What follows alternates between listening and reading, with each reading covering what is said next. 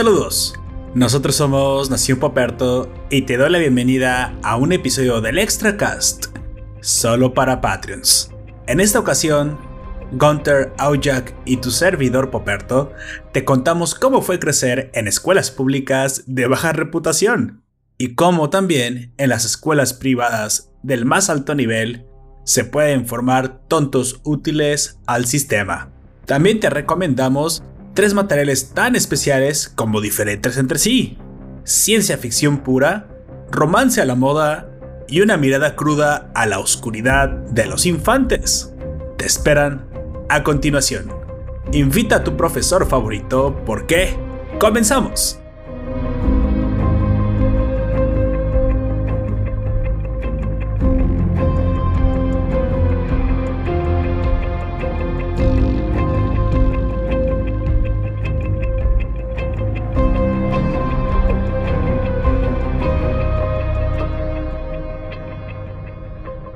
Así que antes de comenzar, nos presentaremos y ¿qué te gusta que digamos esta vez de nuestra parte? Mm, No, no sé. Su primera novia, amigo. No, espérate, no, eso es muy personal.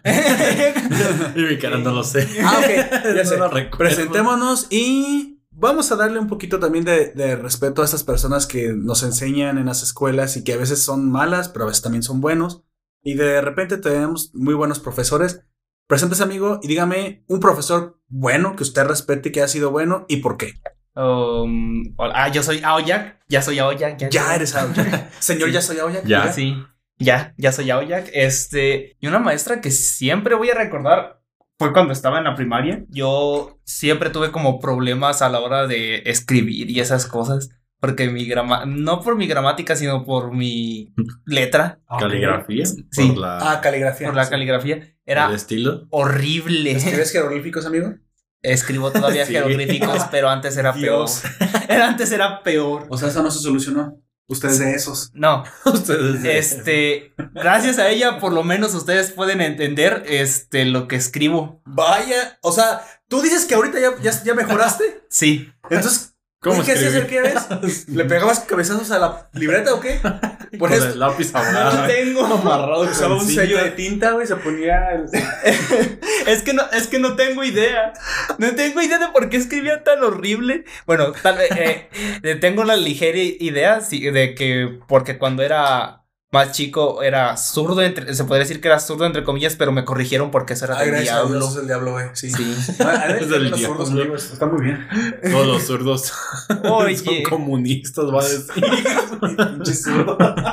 Toda la izquierda es Ay, mala. no. Bueno, el chiste es que me dijeron que eso era del diablo y que tenía que escribir con la derecha y pues escribía A ver. ¿en serio quieres escribir con la misma mano que Ned Flanders, amigo? O sea, estuvo bien, estuvo bien que No es como que quisiera, güey, simplemente pasaba, pero no, no El es... problema es que ahora si quieres ser tenista, ese sí va a ser un problema. Suelen los mejores tenistas ser zurdos por Mm. alguna razón. Bueno, Sí, supuestamente por su dicen, revés. dicen, lo que pasa es que dicen que como están acostumbrados a, pues siempre a utilizar, como tú dices, una, una, man- una raqueta en la mano eh, y eh, obviamente contraria a la que normalmente los tenistas utilizan, los tenistas derechos suelen tener problemas con ellos. Y aparte, pues al ser zurdos, si se enfrentan a otro zurdo, pues también, o sea, esos ya están en Como más igualdad. condiciones. Aquí la cuestión es que entonces los derechos o, o los, perdón, los diestros son los que deberían entrenar para pelear contra, para pelear, para eh, Pelear. jugar contra zurdos. Para pelear. Se agarran a raquetazos. en- Porque lo Sí, curioso es En que teoría es- podría ser cierto pelear. Federer con, Na- con Nadal, pegar con la Federer es diestro, pero Nadal es zurdo. Y siempre tienen ese problema. Pero luego Djokovic creo que es también zurdo. Y él con Nadal se da a veces mucho más parejo que con... Que con Federer. nosotros. Sí, eso es como un... Ah, ¿recuerdas que te dije que al serbio que a nadie le caía bien cuando hablé alguna vez de los tres mejores tenistas del mundo? Sí. Ah, pues era Djokovic el otro. El otro- el serbio que a nadie le gusta. Es que siempre tiene una cara de estirado. o sea, De Serbio. o sea, Ese entonces, sobrio caray. serbio. sí, sobrio serbio. Pero bueno, eh, digamos que nada se puede hacer nada a la fuerza, amigo. Si tú realmente sea, fueras zurdo, no te hubieran podido hacer diestro. Tampoco es que siga, haga mucho las O sea, cosas bien con a la lo mejor eres derecha, un poco ambidiestro, tal vez. Tal vez. Y no lo, no lo sabemos. Pero como dejé de practicar con la Ahora zurda y- puedes conducir BMX. sí. Aunque Tal aquí no te sirva de nada, pero ya puedes conducir bicicleta BMX. tal vez. Pues bueno, háblame de... Ah, eh, ¿Por qué? ¿Porque te corrigió? ¿Fue porque te enseñó a escribir más o menos mejor? Sí, eh, la- me corrigieron en el eh, desde el kinder, pero fue como hasta tercero o cuarto de primaria cuando conocí a esta maestra que se llamaba Estela y me ayudó mucho. Ella, eh, Fue tu primera wife. No, ¿Maestra? tenía como, No sería raro, güey. O sea, tenía como 80 años la señora. ah, bueno. Entonces sí sería raro. Así que no, O sea, no yo, fue, yo no te juzgo, es que si en la primera te gustaba la maestra, eso es normal, amigo. no, no fue mi primera waifu ni nada de eso, sino, pero sí fue como la primer maestra que me ayudó de verdad, güey. Porque Ah. eh, en primero, segundo y tercero había tenido la misma maestra. Y era esa maestra que si hacías las cosas mal te jalaba el cabello o te golpeaba con la regla en la No nuca. manches. Tuvimos la misma maestra. Tuve una maestra que me golpeaba también. También. ¿Se llamaba Ángeles? No, pero también me golpeaba. Me A jalaba no. la patilla hacia arriba. Sí, jalaba, jalaba las patillas. No, pero me, me acuerdo de algo que también me da mucha risa esa maestra que me mal- nos maltrataba. Es que si hablabas en el examen, ella simplemente pasaba por al lado de ti con el metro y te daba el madrazo en la nuca. O sea, esa profesora te trató de sacar lo zurdo a chingadazos. A, a las de los primeros, ajá. Y la otra, en vez de, como ya no podía regresarme a volver a ser zurdo, Ajá. trató de ayudarme a mejorar mi escritura. Está bien, amigo. Esa maestra te hizo capitalista. Ahora ya no, ahora ya no crees en AMLO y en todas esas cosas, güey, como los feminazis y eso. ¿Te imaginas? Hubieras vivido toda tu vida odiando el dinero y, y amando la pobreza de forma hipócrita. De forma hipócrita. Y aparte bajando la cabeza ante las feministas siendo una aliada sin huevos. Perdón, sin valor. O sea, estuvo bien. Estuvo bien, amigo. Sí. Dije, ah, cabrón, se va, se, se va a corregir por decir pero no, se, se corrigió por decir sin huevos. Me pareció extraño que se fuese a corregir, pero ya, todo volvió a la Es normalidad. que, es que aparte no estoy muy seguro si es un mexicanismo, así que recuerdas que te dije que iba a tratar de hablar más correctamente Más en el sentido de que sí, más neutral, porque yo sé que de repente utilizamos palabras que, que nos escuchan en otros planetas y países que no sean México. Entonces hay que Le, explicarles por qué. eh, le siguen diciendo que venimos del futuro y en algún momento lo van a descubrir y no. ah, es cierto, es cierto, en el 2020 todavía no. Ah, eh, el relay de Plutón, ¿no? No, Ni los Reapers. no, no. Nada ya. de eso. Ok, No, no, no, no les digas. ok. No les digas. Es referencia súper culta, güey. Pues bueno, amigo Gunter, su turno, el presente. Pues ese soy yo. Y dígame si tuvo algún buen profesor que al menos usted respete y, y por qué. Ah, respeto. Ok. Eh, bueno, ya me, ya me escucharon aquí, ya me han escuchado en otras ocasiones. No es cierto. Son sordos, ¿no? Hasta a mí me sacaste de Ese era mi objetivo, gracias. Este, pues yo soy Bajaré la Gunter, cortina lentamente. el vato. Eh, un maestro que recuerdo fue uno de la, de la prepa. Eh, este nos, nos exigió trabajos pues bastante rigurosos. Mira, también no sé si las organizaciones de cómo se se- separa la, la escolaridad sean iguales en todos los países. No, bueno, ¿Puedes sí, me imagino que como sí. a qué edad? A unos 16 años, 17. Es que a veces le llaman el cole o el colegio. mira, instituto y. no No, estoy bueno. muy seguro en todos los países, pero podemos decir que después, mira, hasta sexto de primaria creo que es igual en Sí. casi todos lados. En casi todo. Eh, en, Estado- Estados Unidos no, porque creo que en la primaria es hasta séptimo. No, es, eleme- es elementary school, luego es middle, Middle. Pero hasta, high. qué, luego es hasta qué high, edad llega la elementary school. hasta sexto. Igual, No. igual que aquí. Ajá. No, Sí. es más. Y luego ya, no, más. porque el noveno, el ¿Sabes noveno qué? es secundaria, ahí termina secundaria. ¿Sabes qué? Que está combinado. Y en... ¿No es hasta octavo grado la elementary school? No, nada más eh, llega en- hasta prepa, terminas en el 12 creo, son 9, 10, 11, 12, son creo que esos. Pero ¿cómo se separan? y luego tienes el ¿Hay de escuela con cuatro, tienes- con cuatro grados nada más? college y luego tienes universidad. no es cierto. El college no es necesariamente obligatorio. Y ahorita te explico por sí, qué es una, necesariamente carrera técnica. Esa parte. Ajá. Pero eso lo puedes tomar o no tomar, ¿eh? No, hasta el final de tu high school ya es como si salieras la preparatoria de aquí. Sí. En teoría tienes que salir de 17, 17 años. casi para 18 años. Ajá, porque puedes entrar a la universidad de, El- esa- de esa edad. College lo que hace es que es como una trampa de los pobres. Ay, qué gachos. de los pobres. de que de los pobres. Lo que pasa es que es una carrera es tan técnica. cara la universidad Ajá. que funciona como tronco común para las universidades de paga. Sí. Entonces, como ya es tan cara, muchas veces la misma universidad te dice que si haces el college, que es como una universidad del estado, Sí, pe- nada más te va a revalidar dos o tres años. Entonces ya nada más tienes que pagar como que la mitad. Entonces haces tronco común, lo que se conoce como tronco común, lo haces en el college. Y dice, bueno, está todo a dar, porque entonces, si tú puedes aspirar, no sé, a MIT o a Princeton o ese tipo de universidades súper prestigiosas, Sí. pero no puedes pagar la matrícula entera desde el primer año, entonces puedes Tienes que acceder a hacer estos college. beneficios. Y no solamente eso, una prima me dijo que incluso en el college te evalúan. Sí. Si tienes bu- Buena buenas calificaciones, te vas promueven. becado, güey. Sí, güey. ellos mismos te mandan a, a Princeton, ellos mismos te mandan a...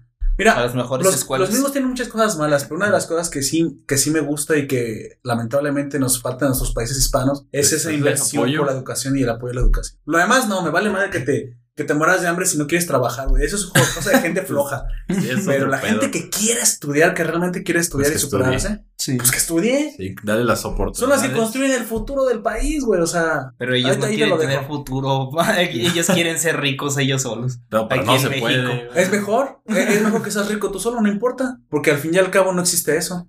No existe rico tú solo. Si tú ganas dinero y te vas a una montaña y te entierras con él, ¿De qué sirve? ¿de qué sirve? O sea, exactamente. O sea, es imposible que un rico pueda ser rico solo, amigo. Lo tiene que invertir y cuando lo invierte forzosamente va a crear empleo, aunque no quiera, aunque no desee.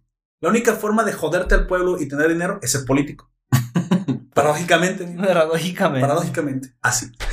Pero bueno, entonces, eh, Pues el maestro. el profesor. Eh, Sí, pues el maestro nos, nos exigía pues trabajos, ¿no? Más rigurosos, más a lo que él llamó trabajos de universidad. Ah, qué bueno. Ya que como estábamos en, en la prepa, en de los primeros semestres, todos los trabajos que hacíamos pues no eran muy exigentes, eran como muy básicos y cosas así. Entonces él pues nos dio trabajos de bastante pesados, de algunas 30 hojas así que tú realizaras escritos resúmenes y análisis de, de obras, ¿no? De libros y todo, y te pedía mínimo referencias de cinco libros. Ah, ok.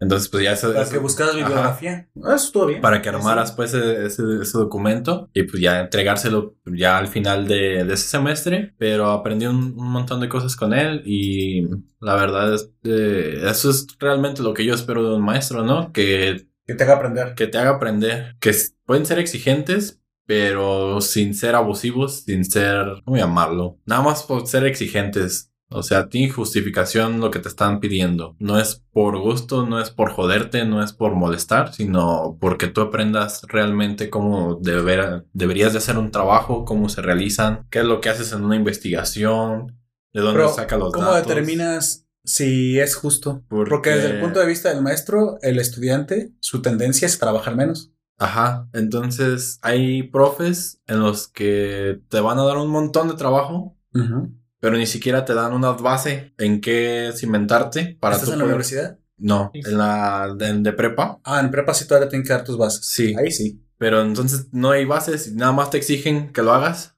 Ujú. pero ¿cómo lo hago? O sea, ¿Crees que la práctica es lo que espera? Sí, esperan práctica, pero si el, pro- el mismo profesor no te sabe explicar esa práctica o no tiene esa práctica, No te puede apoyar con Mira, demás. te voy a decir qué me ha sucedido a mí y, y espero que eso no sea un, un- algo que sea un una constante, pero creo que sí lo es en muchos lados. Te voy a decir por qué creo que lo hace y es que voy a fungir como el abogado del diablo. Muchas veces no le puedes explicar al alumno, es bastante idiota para entender desde un principio.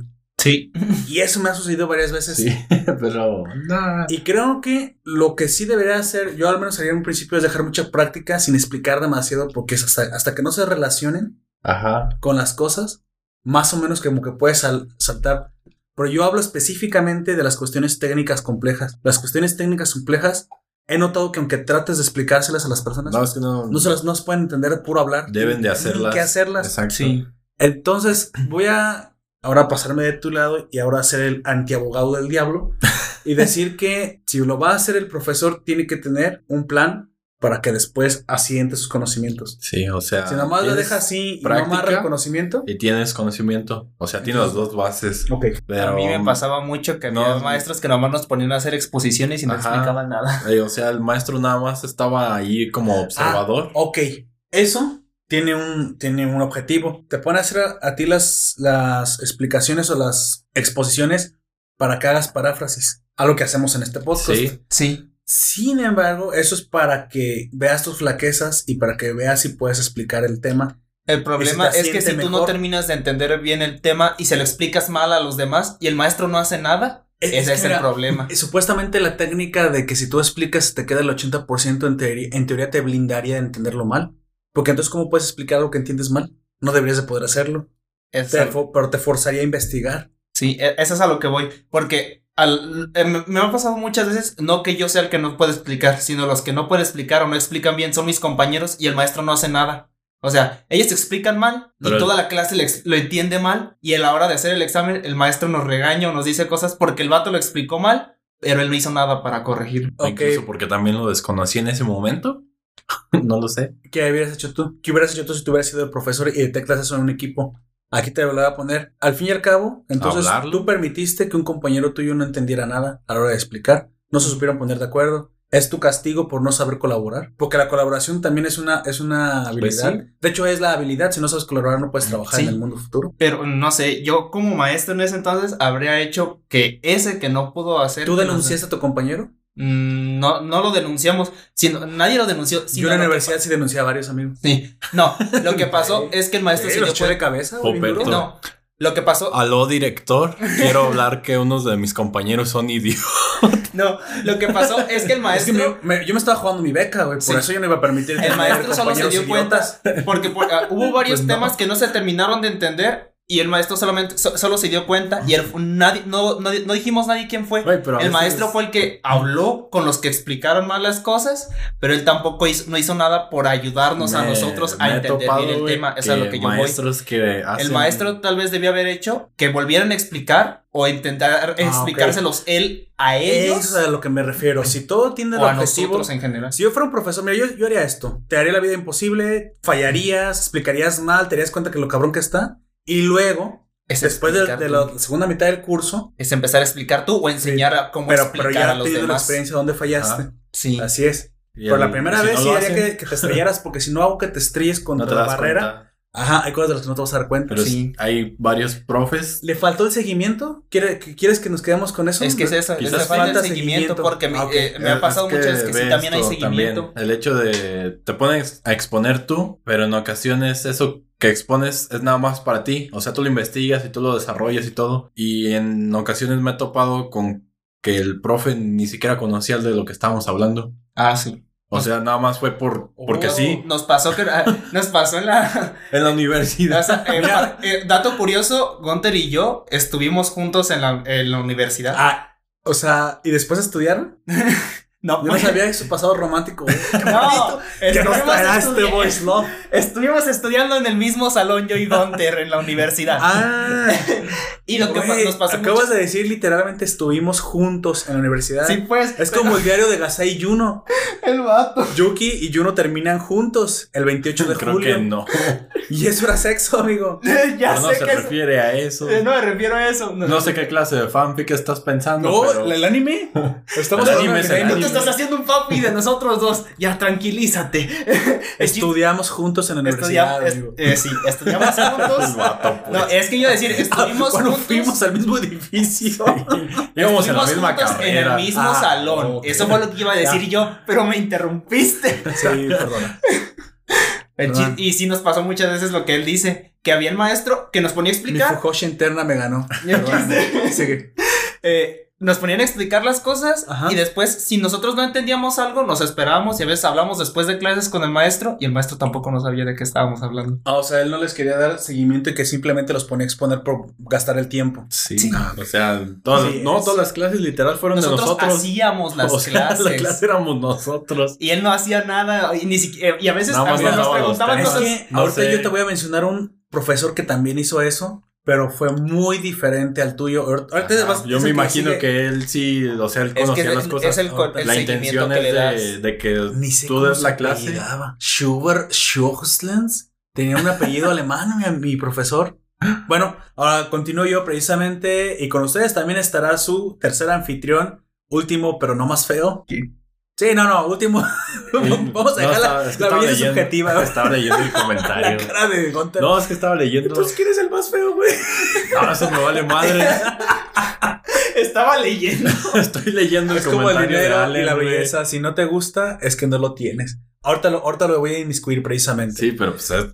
Entonces también estará con ustedes un servidor Poperto y precisamente yo quiero hablar de un profesor que fue de una de las materias que yo creí que iban a ser nada más relleno en la universidad. Tuve, tuve buenos profesores en muchos lados. como ¿eh? Naruto.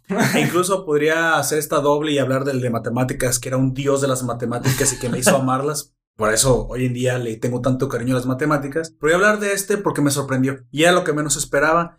El profesor se apellidaba. Ah, bueno, vamos a dejarle que era un. Aparte, un apellido difícil de pronunciar. Era alemán. Era extranjero el apellido. Schubert Schwarz o algo así. Schuster, como el de. Glee. Pero era bien. Era muy mexicano. El, el profesor, eh, güero de ojos azules y alto, Pero mexicano. pero mexicano.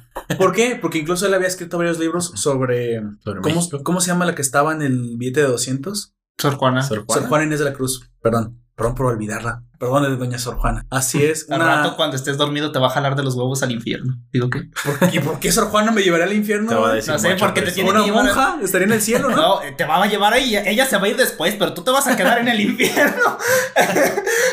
Yo no sé. Bueno, ella, ella estudió en un convento precisamente, no me acuerdo si fue el de las Adelitas o cómo se llamaba, eso sí, no recuerdo cómo se llamaba el convento donde estuvo Sor Juana, y allí escribió muchos libros, entonces tiene una, una vida Es bastante como activa. Nervo. No, sí, fue una gran literata, Supongo. una literata de la época en la que las mujeres no pueden acceder a la información o al conocimiento si no era a través de los conventos, que eran paradójicamente centros de conocimiento, mucha de la ciencia se desarrolló. Eran las universidades de esas épocas. en los monasterios. Y en los conventos, sí, sí, fue, fue un, un lugar de conocimiento. Entonces, este profesor le gustaba mucho eh, toda la historia y la vida y la obra de Sor Juana Inés de la Cruz y tiene varios libros sobre ella. La materia, no te vayas a, a burlar, bueno, no, no está chistosa la- el título. Se llamaba Ciudadanía y Mejora para la Vida. No, pero espérame. Ciudadanía, oye, no recuerdo el nombre completo de la materia, pero tenía ciudadanía y comportamiento. Era algo así como civismo.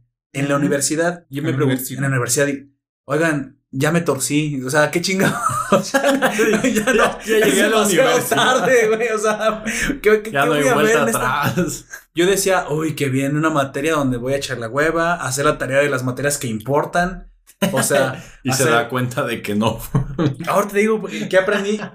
Ese profesor es el responsable de que hoy sea un acérrimo enemigo de la izquierda. Ese profesor me, me quitó lo chairo, me quitó lo progre de un, Lo lo- chairo. de un Lo chingadazo. Sí, Lo me quitó lo pendejo, amigo. Perdone. Paradójica. Paradójicamente, no te dijo men. no, Más pendejo. no me dejó más pendejo, al contrario. O al menos creo que fue un acierto y me volvió de derecha, pero sin ninguna clase de discurso político. Porque aparte no soy de derecha, soy liberal. Pero me dejó una, un aprendizaje para la vida. Eh, amigo, si no quieres tu celular, reg- regálamelo. Ay, qué, qué clavado se aventado. Güey, tu celular está de los que se desarman. Sí. Lo- historia de los que se desarman. Sí, es un dinosaurio. Ti- Tiene como seis años conmigo. Eso está bien porque como que la fuerza se distribuye entre la batería Pues sí. y la contra y la Sí, contraportada y salió Es por eso que se rompen tan fácil los más nuevos. Mira, voy a, voy a incluir uno de los comentarios precisamente de Marcel al, al margen de lo que estamos hablando. Él dice en el chat de Facebook Live que, em, sobre todo si tienes que explicar metodología de aprendizaje a los que no tienen ni ganas de aprender. Pues sí. Sí, es cierto, muchas veces los mismos alumnos son los que te la no. ponen. No, Más no somos difícil. personas No con me vas a ganas, enseñar, hagas lo que hagas, no me voy a dejar enseñar. Sí, yo tenía un compañero que ahora sí se sacaba el nepe en clases. ¿Qué pedo? ¿Y nadie le decía nada? Pues se salían los maestros, las morrillas después iban y, de- y le decían a los. Pero era pública. Era Sí. pública, los profesores están blindados, pueden ir a cortárselo sin ningún problema. No importa. O simplemente decirle, ¿sabes qué? Como ya sabemos que no quieres estudiar, tú salte. Yo, más, yo, te- yo, yo te exento con seis, pero No, es- salte. Es que los maestros se salían y el vato se ponía a hacer pendejada y se, se lo Bueno. sacaba y las morrillas después iban a decirle a los maestros y a los prefectos. Y nosotros Pero eso, teníamos. es- eso está mal, amigo. Nadie hizo nada. Sí, eh, se supone que hacían algo. Se supone, se supone. Porque mira, nosotros teníamos 200 puntos y los iban reduciendo conforme los reportes y todo eso. De, con- de conducta. De conducta. Ok. Ajá, 200 puntos de conducta. Ese fue, ese vato se fue con menos mil de. Menos mil. No, no es broma. No, no que hay negativos, amigo. Sí. Cero. era, Ese güey fue el No. primero que los tuvo. Y la escala empezó Yo, a escalar. yo me quedé con menos 10. Yo me El quedé, vato. yo me quedé, quedé con menos 10. Este. Pero ese vato se quedó con menos mil. Porque. eh, Menos mil en conducta. Pues Sí. ¿qué, güey? ¿Violó una profesora enfrente de todos los No. alumnos o qué chingados? no, no la violó, sino que a cada, a- No, a cada rato. A cada rato se lo sacaba y hacía un chingo de pendejadas. Y no O al contrario, se violó a sí mismo enfrente de todos los alumnos. ¿Se No, masturbó? No, no, no, no. Eso lo. No es- más. O sea, que se O ha sea, metido un vio- ah. Como ya no te alcanza. Es que dicen que, por ejemplo, que por eso muchos de los que son, ahorita sí es Mm. los que son súper galanes terminan este, cruzando la línea de la homosexualidad porque son gente que ha tenido tanto sexo y que todas las mujeres que ellos quieran pueden tener que se aburren. Entonces comienzan a necesitar, pues, Pues otras Hacer que volteen los como dirían los españoles, una buena polla. Un buen galli- una buena gallina. Sí, tienen como que el síndrome de la... ¿Qué? De... hay- hace mucho un comediante español dijo en un chiste que a los hombres exitosos, como te lo acabo de decir, cuando ya llegan a cierta edad ya, ya maduros, les entra el síndrome, y dice el nombre del síndrome, pues el síndrome significa, es el síndrome del hombre, ah, sí, del hombre viejo maricón, del hombre viejo marica, que es cuando el, el hombre ha llevado una vida de privilegios, éxitos y conquistas, cuando tiene toda su vida resuelta y ya no tiene ninguna clase de emoción en su vida, decide que ha llegado el momento de comerse una buena polla. Vaya. Chales. Chale. Tal vez, amigo, esa, sería la perversión máxima, ¿no? Pues tal vez sí, pero es que no entiendo. El vato rompía ventanas. Lo que yo nunca me expliqué es Ah, güey, porque. eso sí está mal. Eh, en- lo que nunca expliqué es por qué no lo expulsaron. Daños económicos, eso sí les importa, güey. O sea, el vato sí pagaba pues todo lo que rompía. Pagaba Por eso las no lo cosas. corrían. Ajá. No, pero, o sea, hacía muchas otras nuevas, vienen maravillados los profesores. Ah, tenemos ventanas nuevas. Oye, Gracias, güey. ¿No quieres romper mi escritorio? Sí. No, me acuerdo que una vez ¿Ves en el este acto archivero? cívico. Está bien, ya está bien anciano. Rómpele un, un archivero, porfa, ¿no? no, Me acuerdo que una vez en un acto cívico, el vato llenó una bolsa de algo que parecía mierda. No estoy seguro de que fuese mierda, pero lo llenó de eso. ¿Estiércol? Ajá. De Mierda, humano. estiércol, caca. No, lo pero que quieras. estiércol de humano. No sé, pero parecía, parecía eso. Yo ese, yo ese día, eh, yo en la fila, yo estaba hasta el otro lado donde él iba y simplemente lo aventó y cayó en medio de, eh, nos poníamos como en círculo alrededor del patio. Y pues esa madre cayó en medio y pues se esparció y todo el mundo sale, las morras gritaron y todo se, fue como que se hizo el caos. Y, pero todo el mundo supo que había sido él. Toda la escuela supo que había sido él. Te voy a decir algo. Chale. Una vez Escuela estaba, estaba Escuela pública. en la clase de español, güey, en la secundaria. Y todos estaban alrededor de la maestra. Nos estaba revisando la tarea. Ajá. Entonces, un compa se, sub- se separó a agarrar agua. El dispensador estaba a un lado del escritorio de la maestra. Pero como todos estaban al- alrededor, eh, pues tapaban la, la visión de, de la maestra. Entonces uno de estos chavos se para junto con el otro y era el, era el que todos nos caía mal Sí. del, del salón. Entonces me paré rápido, güey. Y Ajá, mientras ajá. el otro estaba agarrando agua, le bajé el, le bajé el panza al otro, al que estaba agarrando agua, y el otro estaba cerca. Entonces yo le corrí otra vez a sentarme Ajá, y el otro vato que grita, maestra, me bajaron los pantalones. Y dice la maestra bien enojada, ¿quién fue? Y grita el otro, fue tal persona. O sea, el, al que todo le... Le echaba la ajá, culpa. Al, al que Oh. siempre Chivo echaba expiatorio. desmadre. No, ese, ese chavo siempre hacía desmadre, andaba quebrando cosas o así, molestando a las morrillas. Entonces a nadie Ah, en el el salón... sospechoso más probable. pues. Ajá. y fue el primero que gritó, güey, que lo que separa a la maestra, que lo agarra de una oreja y que se lo lleva a la prefectura. ¿De una oreja? Sí. y yo ahí sentado como en vaya. A huevo.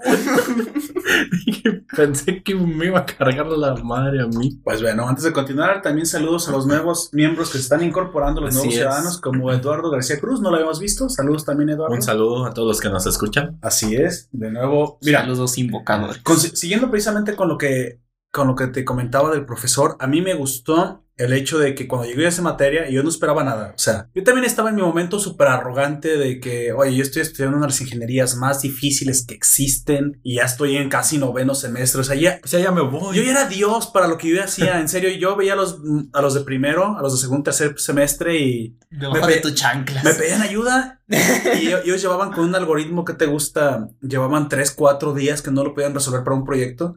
Y me pedían ayuda y se lo resolví en 5 minutos. Así, así, así de había la distancia en lo que hacían. Pero bueno, es que para séptimo, octavo, noveno semestre ya éramos de 80, éramos 3, 4, 5 de mi generación, nos quedábamos así Sí. de dura el Sí, filtro. pero Entonces, sí, generalmente, ¿no? Ya no cuando... no siempre, No, en algunas más en las ingenierías son mucho más altas. En nuestro salón, eh, en donde estábamos, que era diseño, entrábamos, entramos como 30 más o menos. Quedaron 10. Sí. Especialmente o sea- la mía filtraba demasiado. Sí, Sí, Solamente digo, se equiparaba a. Cuando creo que- llegas a ese grado, ¿no? Ciertas, ciertas personas van a ir abandonando por Pero, pero cuestiones económicas. Otras, Otros, este. Eh, no, en, en- materias. en esto no era casi económico. Ajá, pero por diversos factores, pues Sí. ya los que se usaban independientemente de cada persona. Creo que sea, muchos eso- incluso realmente no es que se fueran completamente a la universidad, se cambiaban de carrera. Ajá, O sea, sí. se daban cuenta que no era lo suyo, la, la, la Sí, ingeniería. pero te digo, Sin el embargo, porcentaje sí es muy alto. específicamente en mi, en mi generación hubo mucho abandono o cambio de, de, De carrera. de carrera. E incluso cuando reformulan mi carrera, la vuelven como más light, le cambian el nombre a las siglas de la, de la carrera. E incluso este ya no abandonaban tantos, como que le hicieron un poco diferente. Sin embargo, Más light. estaba hablando de, de mi, ma- eh, Mi maestro. este, me dio una, una, una materia donde teníamos que exponer otra vez. Desde el primer día nos dijo, ¿saben qué? Tenemos las clases contadas para el semestre, ya que solamente son tres horas cada miércoles. Así, ese tipo de materias tenía. De repente nomás las tenía un sola ve- una sola vez a la semana y tenía que tener tres horas. Sin embargo, te imaginarás lo duro que es tener tres horas seguidas de la misma materia, te quieres matar al final. Tengo seis o siete horas de la misma materia. ¿Y cuál es la materia? No lo sé. ¿Cómo que no sabes? No, no recuerdo qué, cómo se llamaba el nombre de la materia. Entonces ya no la llevas, la Sí, llevabas. la, la sigo llevando. Eh, la primera fue paráfrasis, paráfrasis y contextos de la publicidad. Y la segunda no recuerdo cómo se llama, pero la, si- la sigo llevando. Porque haz de cuenta que llegué, te, te digo, llegué cinco minutos tarde y lo primero que me dijo el, el profe es que ya tenía un 8. Y yo, ¿y cómo se llama la materia? Y ya no me dijo. Así que, pues. Bueno, Ah, sí, ya me acordé. después de la triste historia. Entonces has estado todo este tiempo en, esa, en una materia que ni siquiera sabes cómo se llama. así Y es. me da miedo preguntarle porque futuro me de Así que, ¿sabes? También, amigos, no le jueguen al. al Lleguen eh, temprano. Lleguen temprano, sí. También yo me quedé varias veces afuera de varias materias por llegar dos, tres minutos y pues. Así profesores, pues. Hay otros profesores que no, pero varios sí, Sí, son como así. lo- no, sé, no recuerdo si ya creo que sí ya lo conté lo de que eh, fingí no tener mi libro de historia para no ir a Sí. clases. Pero bueno, entonces. Entonces, este profesor nos hizo exponer precisamente. Ah, ciudadanía, ciudadanía a historia. Creo que era, era como una materia que mezclaba civismo, política e historia. Y nos hizo explicar en, eh, individualmente en Los cada, temas. en cada miércoles a cada uno de nuestros compañeros, de mis compañeros y yo, los temas que nos iban a exponer. Y los temas fueron, ahí te va, la utopía de Tomás Moro, el manifiesto comunista, la familia y el capital de Engels, el superhombre de Nietzsche. Sí. O sea, puro peso pesado, güey. O sea, yo le dije, profe, o sea, tengo materias de verdad importantes como métodos numéricos, álgebra 2, álgebra lineal 2, ecuaciones diferenciales, o sea, y él te dice, ¿quién dice que esto no es importante? esta te materia es para venir a, sí, es para Sí. venir a descansar. Pues bueno. Te cacheteo y te No, digo, no, pues, no le dije eso. Yo sí lo pensé. Dije, su pinche materia ni siquiera es importante, es de relleno. y aparte era un doctor en quién sabe qué. Y el señor ya tenía sus, sus años, tenía como 70 años. Yo sí comencé. Y aparte, pero lo que la hizo soportable es que la compartía con casi puras licenciadas. Unas chavas tan más bonitas, tan preciosas. Dije, De aquí bueno, soy. de aquí voy a venir a... Sí, sí, sí, pondré algo de atención. Jugaré Halo mientras estamos en la materia. Y, y aparte, para ese momento yo sacaba 10 cerrado los ojos. O sea, te digo que ya era muy buen estudiante. Sin embargo, cuando me toca exponer a mí el, el manifiesto comunista, a mí me tocó exponer el manifiesto comunista. Dije, ay, Marx, ahorita voy a destrozar a todos esos pinches capitalistas. Güey, que leo el manifiesto comunista y me di cuenta que era una reverenda mierda. Y dije, Marx no lo bajo de pendejo. O sea, en serio, Marx es la persona más pendeja que he leído en mi, en mi vida. ¿Cómo es posible que las deducciones a las que le hubiera llegado fueran a, a este, tomadas por tanta gente? Básicamente es decir, si no tienes, es que alguien más te quita. Le dije, no, Marx, es que no invertiste y no produjiste. Es que la producción sí tiene que repartir entre los, entre los Pero trabajadores. produjiste. Pero lo que produce es la idea intelectual, no el trabajo de la máquina, por eso baja la mano de obra. ¿Qué no entendiste eso, Marx? Básicamente para Marx, si tú trabajas, el Está trabajo mal. vale el producto. Cuando tú no puedes obligar a una persona a comprarte el, el producto por No. horas de valor trabajado. Entonces, ¿qué no entendías que el valor era subjetivo, Marx? Bueno, bajo esa ideología Bueno. han muerto 200 millones de personas. Hay dos, dos cosas ahí: el Chale. precio y el valor. El precio es el que se puede otorgar a un valor El producido. precio y el valor es lo mismo, amigo. No, no, Sí. no deberían de No. serlo. O sí deberían Porque serlo. uno, uno, Ahorita, uno sería de ahorita manufactura. Mira, uno es de manufactura, Ajá. mientras que el valor es subjetivo. Pero es el costo de producción. Ajá, ese es el, o sea, precio, precio, coste. Mm, Ya, costo Así. de producción es Ajá. uno. Y el Por precio eso- del producto es otro. Ajá, Sí, pero, eso es- sí, eso sí es pero ese precio va agregado con el valor que tú le das al, producto. Exactamente. Así. El problema es que no te lo van a comprar. Ajá, pero entonces ya ahí tienes dos cuestiones diferentes. Una como su precio de producción, que ese a Costo. lo mejor, ajá, el Costo, costo, costo. costos y a su valor. Exactamente, y eso es a lo que voy. Y Si, tú, si te no- cuesta producir una. Ajá, sí. cuesta, que me cargas la cuesta. conmigo. cuesta producir una silla, 5 mil pesos. Una silla gamer, súper Sí, bonita, pero es 5 una mil si- pesos. Ajá, Entonces tu precio debería estar por encima de los 5 mil, ¿verdad? Sí, porque ¿Y qué ya no es, tu competidor lo ya no es una 2000? silla igual. Entonces tú tienes que buscar la manera de intentar producirlo un poco mejor. Es lo que pasa, amigo, con el mercado. Sí, sin embargo, ah, pues Pero sin bajar calidad. Ajá, reduces Oh, costes, sí, mantienes tu calidad, pero como no eres la otra silla que es tu competencia, Ajá. tú ya eres a lo mejor, eh, no sé, alguna silla importante. Sillitas gamer. gaming. Sillitas Gaming, eh, Don Porfirio Díaz. Entonces, Sillitas Gaming, Don Porfirio Díaz, no es la misma sillita que la de, La de Pancho Villa. Sí, la que te encuentres donde quieran. Sí, te- entiendo, entiendo tu punto. Y precisamente por eso eso no, no se sostiene cuando lo comparas con Apple, amigo.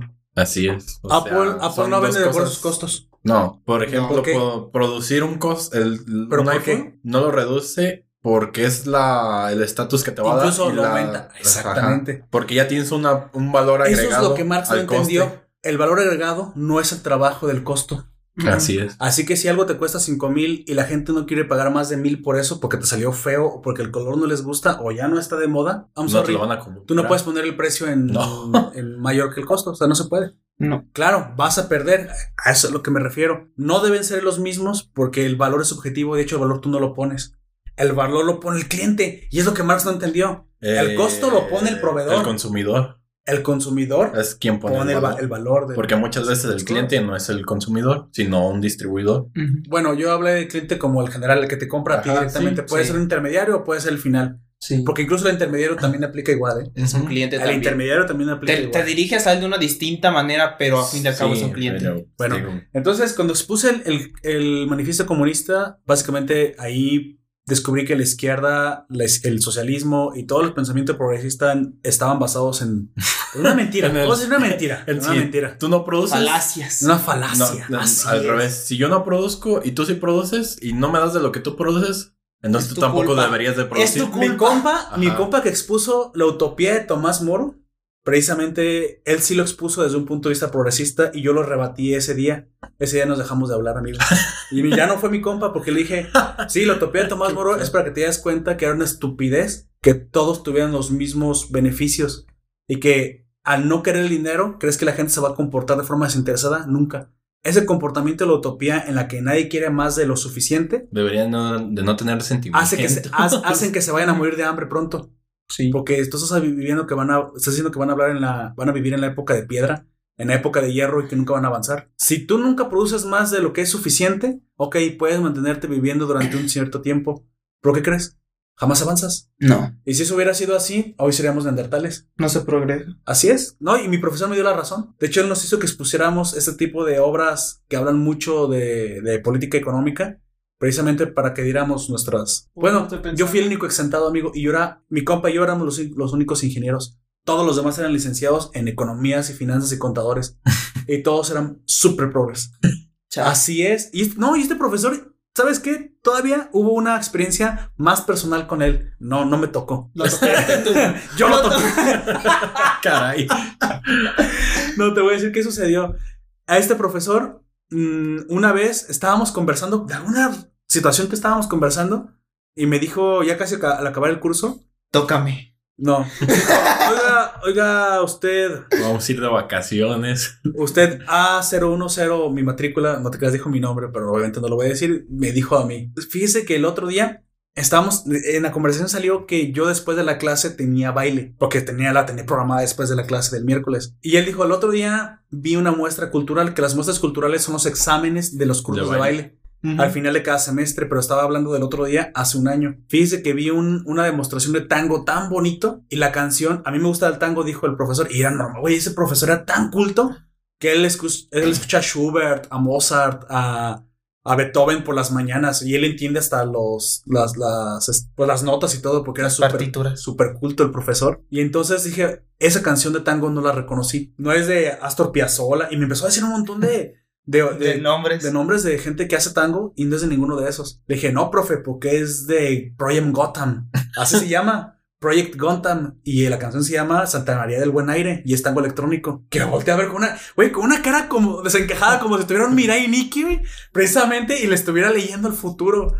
Y se me quedó viendo. Uh, y a pesar hablaba con una voz muy, muy ronca el profe. Eh, Oye, ¿usted cómo sabe eso? Y yo, eso sería como cubano. Sí. Bueno, ¿usted cómo sabe eso? Me dice. Lo que pasa es que, profe, esa canción que específicamente que usted está diciendo de esa muestra cultural, yo la bailé. Yo estaba en el taller de tango en ese año. Y, ¿Usted era el que estaba bailando con la chica del vestido rojo en medio de la pista? Sí, sí, profe. Güey, ya me besaba la mano el profe. O sea, fíjate nada más, o sea, Dios los hace y ellos se juntan. Entonces sí te tocó. El corazón al menos. Sí, claro. Ya, ex- Sí. ya exenté esa materia. Por eso exentado. Ah, pues por eso exentó, porque lo tocó. No, porque mi, pro- mi- de, todos los, de todas las exposiciones, la mejor iba a exentar. Y la mía fue la mejor. No. Y me odiaron. Las viejas me odiaban horrible. Las muchachas me veían con, güey, con desprecio. Las morras bonitas, pinche pendejo. Con desprecio. Y porque me tenían una, una predisposición a que era ingeniero y ellas eran licenciadas y cómo es que iba a saber más en, temas político-económicos. Sí. Muchas eran de una materia que se llama, que son los que estudian los que están en las aduanas. Se llama comercio internacional. Comercio Güey, el internacional. otro día en la clase. Me güey. El otro día en la clase de inglés, un, un chavo, ingeniero, dice, ay, es que hablábamos de grados de Celsius, Kelvin, Fahrenheit y derivantes. En inglés. No, en español. Ah, Este, No, pues, pero en la clase de Ajá. inglés. Grados de alcohol. Grados de Ah, Y- a ver, y ese sí me interesa. nos explicaba pues algo de eso. Y dice, pero, pero no creo que lo conozcan, na- los ingenieros nada más lo ven. Y yo, ¿qué? Y volteó bien extrañado como de eso me lo enseñaron en la secundaria, men. ¿Qué te Sí, sucede? Sí. Oye, dice Alex Marcels que hay un futuro económico en la venta de alcohol en gel y papel sanitario. Oye, ¿qué onda con el coronavirus? Yo también escuché las noticias ahorita que también aquí en México Sí. hay como que varias dijo tiendas que dijo el están meme. Preparando para papel higiénico. Me, Eh, me dormí en aún México estamos y a una amanecí en Estamos, eh, estamos a una semana de, de, con- de cuarentena. de cuarentena. La semana que Ajá. viene empieza la Pero más hay cuarentena. como 60 casos y ni se murieron. No, pero no por eso, es para evitar el contagio. Ok, pero Pero se van a ¿crees, contagiar más. ¿crees que sea una No, tremenda pero- exageración? No, es que ese no es el problema. El problema es, es como lo dijeron. Dijeron, vamos a adelantar las vacaciones de Semana Santa y van a durar un mes. Ah, en vez de decir, va a empezar ok. la cuarentena y va a durar un mes. Entonces, ¿y qué va a hacer Gunter todo ese tiempo, amigo? Nadie piensa en él, güey. Pues estudiar, Chaquetea- supongo, digo ¿no? Voy a seguir teniendo. Hierbología. Quiero pensar que voy a seguir teniendo clases porque Sí, si él va a no, ser- es probable que él sí tenga- se siga teniendo. no les clases. pagué dos mil y tantos pesos para que no me den clases. Pues el TEC de Monterrey, que es la mejor privada de México, ya, ya quitó las... ¿Suspendió? ¿Suspendió, amigo? Chale. Ah, entonces también vas a Ellos pagan casi ya. 70 mil pesos al, al, al año. Sí, Al sí, mes, ¿no? sí. Al año, digo, al semestre. Al- al- no, Al y semestre. bueno, Curso. semestre. Cuatrimestre. no lo. No, es sí es bueno, semestre. Ellos son semestres. que llevo, bueno, el que, que 70 me da clases la, Que son los- como 3 el mil sábado, dólares. Ujú. nos comentó que en una de las universidades que ha dado clases pagaban 70 mil a 80 mil pesos al mes, güey. Sí, pero también depende mucho de la carrera. Ajá. Sí, depende mucho de la carrera. Pero si, si el TEC ya va a suspender clases, Sí, ya, nah, ya, ya, ya, 100% seguro que no vas a Ya, hacer ni güey, madre eso ya, de un mes sí, entero. porque Pues el, el TEC es otra cosa y donde voy yo, pues es. Pero hay otra cosa, mira, también pueden haber ya suspendido porque el TEC siempre es, a- es el blanco de los ataques de los chairos. O sea, sí, es- si, quieres, si quieres destruir la base del conocimiento anti-chairo en México, tienes que destruir el TEC de Monterrey. Ah, sí. Si lo logras, o sea, podrás decir que hay más privadas. Bueno, no, el TEC Es, es, que es la privada entre las la privadas. privada entre las privadas por la cantidad de campus que tiene. Es que es Sí. enorme. ¿Y sabes cómo iba a ser tan grande? Precisamente evitando a los charios. Evitando ser chairo y aparte no es un negocio. es que los privados hacen cosas que no son negocios. El TEC no es un negocio. ¿Cómo se llama? Gente de ahí que sí es chaira. Sí, no te digo que no lo haya. amigo, los licenciados que yo tenía compas en aquel entonces noté que aún viendo la evidencia que yo explicaba, pero como Dios lo hubiera explicado, como Deus ex máquina lo hubiera explicado, eran simplemente murmuros idiotas y de izquierda que no entendían lo que les decía. Pero miren, aquí Marx se equivocó, que no ven que... comiendo chicle.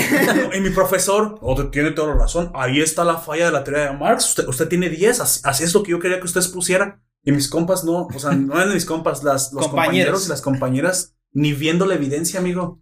O sea, no la quieren. no güey. la quieren. la- es como si el cuerpo rechaza, como cuando tienes un shock anafiláctico y te Ay, empiezas a yo- inflar.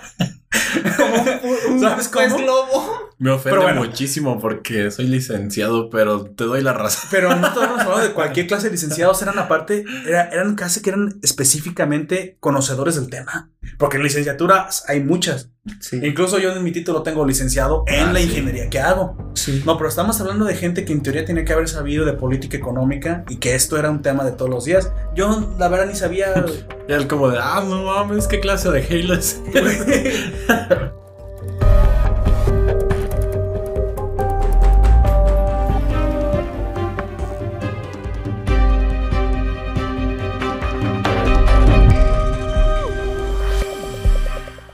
Este, recargamos pilas, sa- saca las papitas, saca los refrescos, saca, saca el polvo mágico, saca todo. Ah, no, ese no. Ese no. Yo estaba hablando de este Chile, pero bueno, está bien. Si no le quieres poner a Es, tus es- papas. es salsa inglesa, ¿no?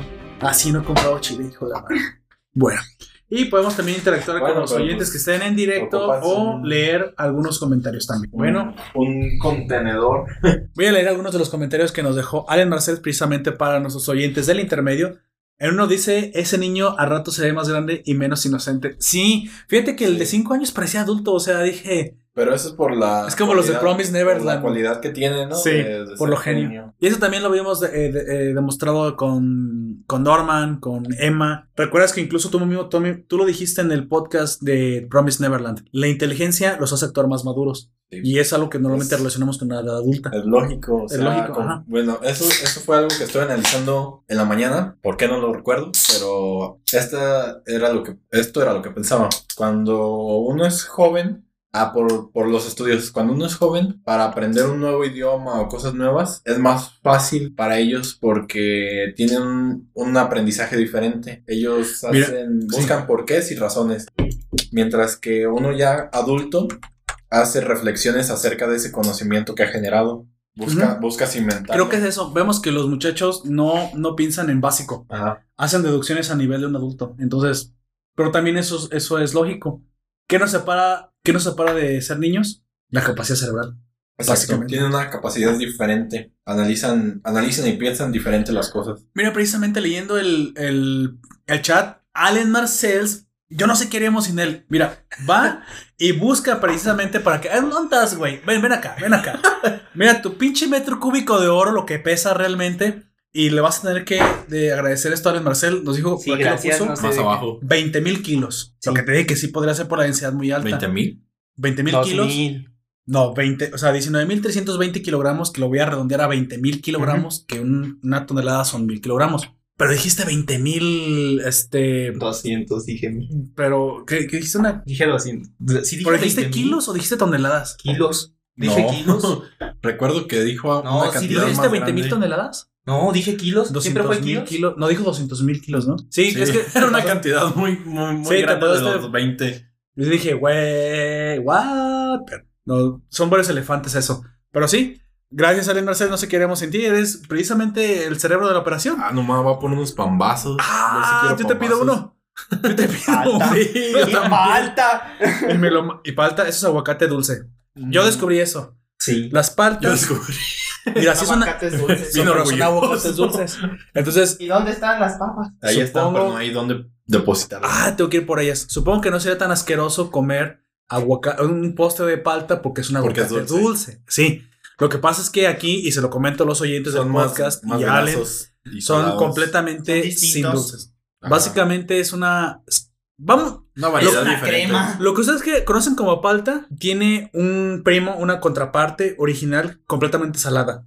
Entonces podemos hacer O más. Es más como el maíz blanco y el maíz amarillo. El maíz Sí. amarillo, Ajá, es distintos. ajá, el corn, el, el, el corn amarillo es dulce y el corn blanco es completamente salado.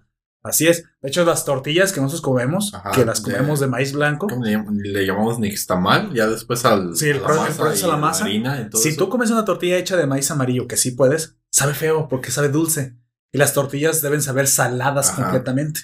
Eso sin sabor, pues. E incluso las curan con cal, con Sí, dormita de calcio. Entonces, bueno. El caso es que, ah, mira, José Luis nos está invitando tamales. ¡Ay, José Luis! ¡No me hagas esto! ¿Por qué, ver. José Luis? Lo que pasa es que, como nos quedamos mucho tiempo hablando, no leí los comentarios, pero esos muchachos están hablando de comida. Dicen que aquí la Loli psíquica pierde la pelea cuando revive Orochi. ¿Qué? ¡Vaya! ¿Por qué están hablando de Orochi? Qué buenas referencias se aventó Allen ahí. Mientras Pero aquí les echamos 20 toneladas, así es, mira, 20 toneladas es el, el peso de un metro cúbico de, de oro, no 200, y supongo que de todos modos es mucho peso. Pero otra vez, Goku, Superman, 20 toneladas es como si fueran 3 gramos, o sea, estamos hablando que Pero para no está Saitama, cargando 20 toneladas. Está cargando 20 toneladas por pero 64. Saitama destruye planetas, amigo, que son trillones de toneladas, o sea, mi desesperación es Y como una, gravitatoria es como una y todo. mosca contra ti, así de diferencia hay, así es. Suena Pero aquí bonito. también hacemos. Ah, bueno, ah, hacemos- Los veo conversando en lo que voy a traer el ¿Cómo se traste llama? para las papas. Este, El comenzamos hablar helado con, y paletas, con el tema güey, que cada uno de- tenía, ¿no? De aguacate. Para el intermedio. Y pues también interactuar con los oyentes que Ok. ah, están comiendo ya muy sabroso. Y yo necesito también comer para recargar pilas. Son esa La la transmisión. transmisión. Bien felices. Yo quiero ellos. hablar nada más, precisamente voy a hablar un poquito de lo que he estado viendo. Y he estado viendo una serie en Amazon Prime que se llama Sueños Eléctricos.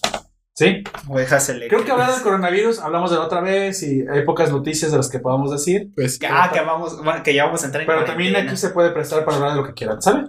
Yo ahorita vengo, voy por el traste, pues, Pues ya ahorita que vengas, amigo. no, pues hablamos no, de una vez. Aoyak. Gánale tiempo al tiempo porque también no tenemos tanto. Ay, otros calzones en la transmisión, sí. De estos vatos marranos. se, se preocupa por los calzones, quién sabe cuántas boobies han salido ya, amigo. O sea, aquí. y aparte es como la, la versión. Es que a lo mejor le gustan más los traseros y que las aparte boobies. tengo la versión no censurada de Mirai. El vato. ¿Qué puso ahí? Ah, Ah. mira pues, Aoyak. Sin querer que. Es que lo tenía ahí para estar tomando lo que hacía para no, no tener tanto ruido. Vaya, hemos tenido un percance en el estudio de grabación.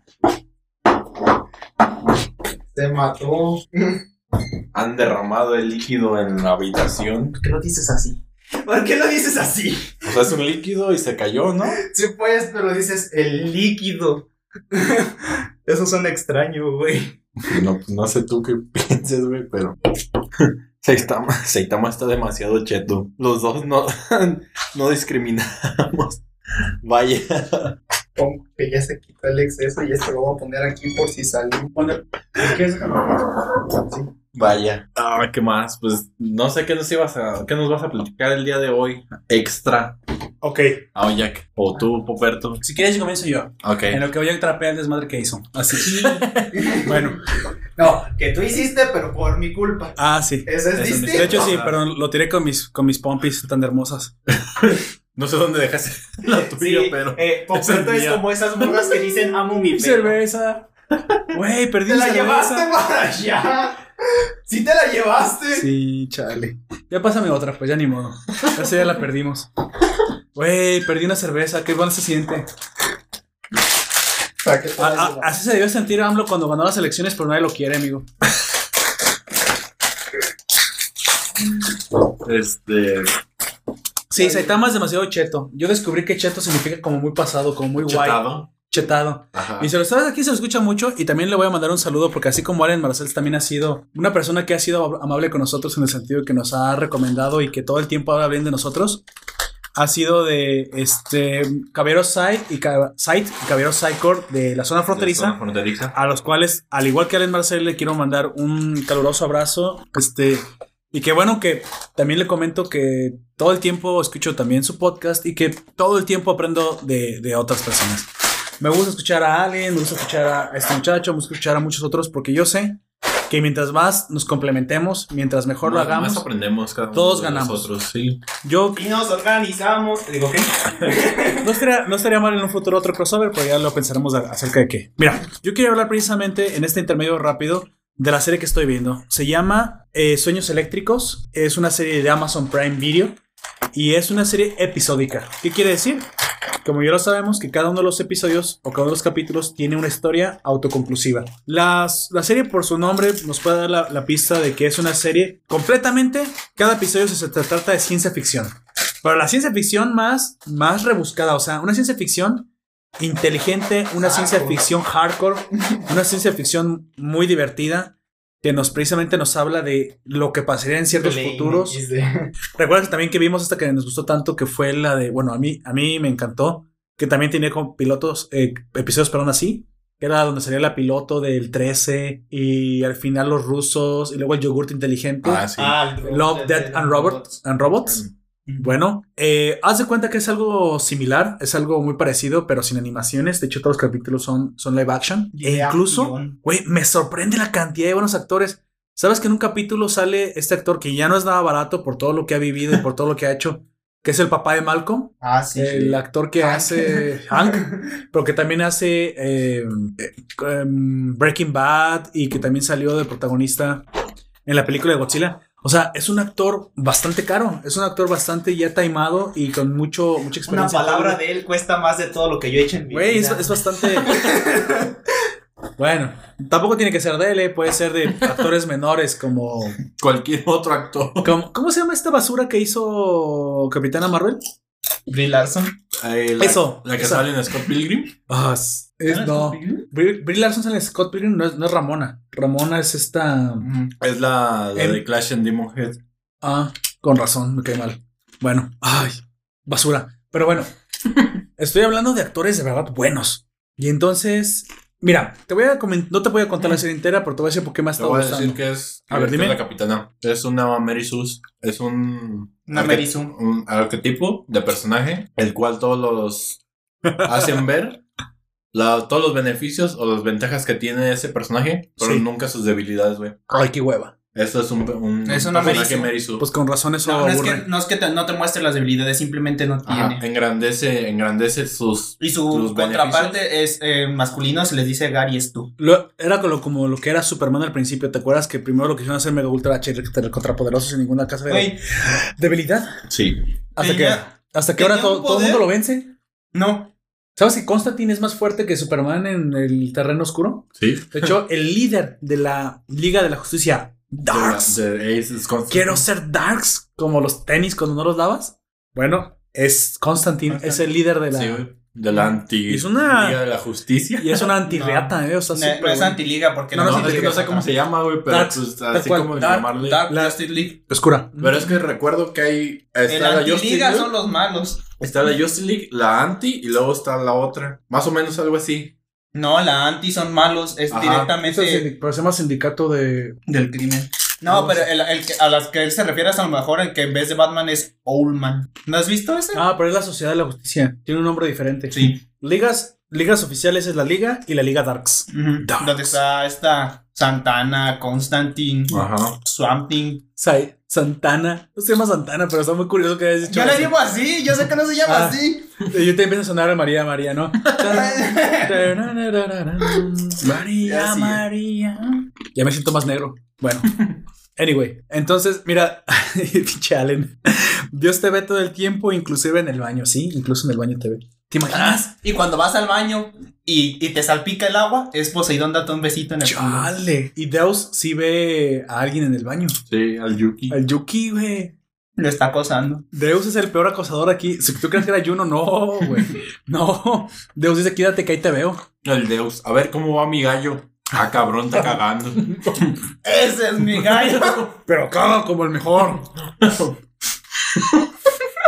No sé cómo valorar eso, pero bueno. Chale. Mira, si ese, ese, esa serie, déjate comento un poco de la serie. Lo que me gustó tanto de esa serie es que se toma en serio los futuros alternativos que te, que te muestran. Te voy a narrar simplemente las ideas de algunos de ellos. Y tú me dices que te. Ustedes me dicen qué les parece. En uno, una de las, este, de las historias se centra en. En el futuro hay una policía, ¿sale? Te muestran que la policía, que también es una actrizaza, una actrizaza que, no, que ahorita no recuerdo cómo se llama. Ella, al ser de- detective. Cameron y- Díaz X. no, oye, a ese nivel te aseguro que Cameron Díaz, si no ha salido es porque a lo mejor ya no quiere salir. Ya tiene Pero mucho de que le- películas, ¿verdad? De que le llegan al precio, le llegan al precio, amigo. O sea, si te estoy diciendo que del tamaño de Orlando Bloom, del antiguo Capitán Picard, este actor que hace a Jean-Luc Picard, que es también este Profesor X. Estamos hablando que incluso Anthony Hopkins, aunque fue directamente en Westworld, que nos menciona precisamente alguien que está a punto de salir la tercera temporada, y yo a ustedes les dije que para mí Westworld es mi serie favorita. Sí. Superando por creces a, a Game of Thrones y a cualquiera. De hecho, antes de Westworld, mi serie favorita no era Game of Thrones. Mi serie favorita era de Netflix Marco Polo. Y aunque no está terminada, mm, me mamó, güey. Me encantó. Me, me chetó, güey, como dicen. Me encantó Marco Polo. Eh, y de hecho, después lo cambié por Altered Carbon. Es que a mí me encanta la, la- la ciencia ficción. Pero cuando vi We- Westworld, dije, güey, esto es una obra maestra. Tienes que ver Westworld. O sea, es una situación. Uf. Es uf. O sea, no, no, no puedo escribirlo. Y ya sabes la cantidad de cosas que he visto. Y la cantidad de cosas que he visto de ciencia ficción. Yo te digo que en este momento Westworld es garantía. Pero te tiene que gustar la ciencia ficción. Porque pues si no, obviamente no. Pero afortunadamente Sí, para ti, Vas a decir, ¿qué pedo? ¿Qué chingados estoy Westworld tiene un montón de thriller. Lo hacen súper interesante para que. Pues, ¿sabes quién es ahí el doctor que, creador de los robots? Anthony Hopkins. ¿Sabes lo que cuesta un minuto de ese señor? Ya sé. O sea, güey, ¿cómo tienes a Anthony Hopkins ahí de personaje secundario? Pues, bueno, es que es medio secundario porque lo tiene que ser, ya está viejo el señor y ya casi no sale, pero sí sale en momentos claves. O sea, te aseguro que un capítulo con él eh, cuesta el doble que un capítulo sin él. O sea, así de importante es Anthony Hopkins. Ya Y luego ves que Netflix saca una película indie o si quieres con Robert De Niro. O sea, y luego sale Al Pacino. Sale en una de. No, y sí. Al O sea, Pacino. tiene- sale un en una de, Amazon. Prime Video. Sí. Uy, ¿cuál es el límite? Ya no hay. ¿Sabes quién falta? ¿Y sabes quién realmente falta? Y eso que yo digo, cuando ese cabrón salga en una serie de Amazon Prime Video, ya, güey, ya le llegaron al precio a, a todos, ya no hay nada sagrado. Ya ningún actor es solo de películas. ¿Sabes quién falta? Will Smith. Sí. Si Will Smith vuelve a salir en una serie de Amazon Prime Video, porque yo creo Ya que está lo va a traer. príncipe de Bel. Güey, pero ese es sus comienzos. De hecho, está. Acabo de ver Aladdin y te digo una cosa, me gustó. Aladdin no sí está chida, güey. No está políticamente correcta, aunque sacaron sus chingaderas de que la princesa todo el tiempo quiere gobernar y, y, y, y que medio la desprecian por ser mujer. Ah, bueno, Era normal en esa pero era normal, era normal. No es eso. Es que sí está bien hecha. Aladino está interesante, Aladino está divertida, la música está buena. Will Smith hace muy buen papel como el genio. Güey, hasta el tigre es un, un tigre que, que se ve que actúa bien, güey, aunque esté hecho en CGI, güey. O sea, Actúa bien. ¿o a ti qué te pareció Aladino, amigo? Te voy a decir que no he ido al cine ah, desde hace un buen tiempo. El último que vi en el La cine fue Sonic. Sonic, ¿qué tal está? ¿Me gustó? O sea, la adaptación que hicieron Con todo y la voz de. no, no es Juan- excelente. La voz Luisito del- Comunica. de, de Luisito no se oye, o sea, sí se oye la voz de él, pero se oye pues una voz como de actor de doblaje, Oh. enfocada a las emociones y a los sentimientos que tiene el personaje. Qué bueno que hizo estudios en eso. Ajá. Entonces le, le mete mucha personalidad a lo que es ese personaje, o al menos eso, esa es mi idea. Pues ese es el chiste de Sonic, Sí. tener una buena personalidad. Pero lo que más me gustó de esa película, güey, saliéndonos un poquito del. Es que. ¿Cómo introduces Sonic, güey? Porque tú mismo no sabes cómo. Bueno, al menos yo no recuerdo cómo empieza exactamente, Sonic. sino que ya realmente lo vemos rescatando animalitos de Sí, Dr. no, eh, de hecho no hay, un, no hay un origen tal cual de Sonic, simplemente es de- desde el primer juego lo ves rescatando a los animalitos del bosque o rescatando a la comida Sí. de los animalitos. Si alguien lo sabe, pues no- bienvenidos, nos lo puede decir. Ujú. Pero al menos que yo recuerde, no. Hablando de los juegos, No, no, no lo recuerdo, o sea, un origen así literal. Y ahí intentaron darle uno, darle un comienzo y darle un origen. Ah, ok. ok, Entonces. Eso, me, eso me gustó mucho. ¿Y qué más? Eh, pues me, me encantó la actuación, güey, de, de Jim Carrey. eh, pero es que es Jim Carrey. Ajá. Pues sí, pero usualmente lo, lo vemos en papeles similares, ¿no? De comedia y todas estas cosas. Y es medio comedia también, Ajá. ¿no? Pero en ese tiene. Es, es el antagonista y tiene esa actitud, güey. Pero con un toque de humor. O sea, plantea muy bien las situaciones de, de tensión dentro de la película. Yo no estoy muy, muy versado en todo lo que tiene que ver con Sonic, pero sé que también que el, que el verdadero antagonista al ser de videojuegos también tiene como que esos fallos de humor, ¿eh? Ujú. Ujú. Y es Sí. lo- o sea. Así es, este, Robotnik es. A veces incluso ni siquiera es el. A veces ni, ni es el malo, solamente es un alivio cómico que de Ajá. repente sale. Pero es como un personaje muy. Es un doctor, o sea. Pero es, sigue siendo humano, o eso quiero pensar. Con Entonces, el tiempo como- deja de ser, ajá. ¿no? Como un humano, pues no todo el tiempo eres serio, no todo el tiempo estás Sí, no. enojado, no. todo. No. O sea, también tienes tus momentos en algún que otro instante, incluso el más serio te cuenta un chiste. A lo mejor no es el más gracioso, pero te va a contar un chiste. Así Te es. va a dar gracia porque lo dice en Ajá, serio. Porque no, no te lo esperas, es como de, ¿qué? y pues ya, e- eso es lo que, mira, de películas que he visto de Jim Carrey, creo que es la segunda en la que, de todas las que he podido ver de él, Ah, que más me gusta, güey. ¿Esta? Ajá. O sea, no, no es el principal. ¿Cuál es la primera? El show La de primera. La, ¿Jumanji? no, la Ah, primera. no, no es el primer Jumanji, yo. El vato. La primera es la del eterno resplandor de una mente o memoria sin recuerdos. No sé cuál es. ¿Viste el hombre bicentenario? Sí. No, no es de él. No. Es de la misma persona que hizo Jumanji. Sí. Ya, ve- ya todo el mundo se le olvidó. ¿Cómo se llama? Este. ah, se me fue. Espérame. Robin Robin Williams. Williams. No, es que es lo que se me mueve la papa, ¿Sí güey. te gustó Ace Ventura? Mm. Bueno, bueno, pero es que la eterno resplandor de una mente sin recuerdos es más seria, de hecho.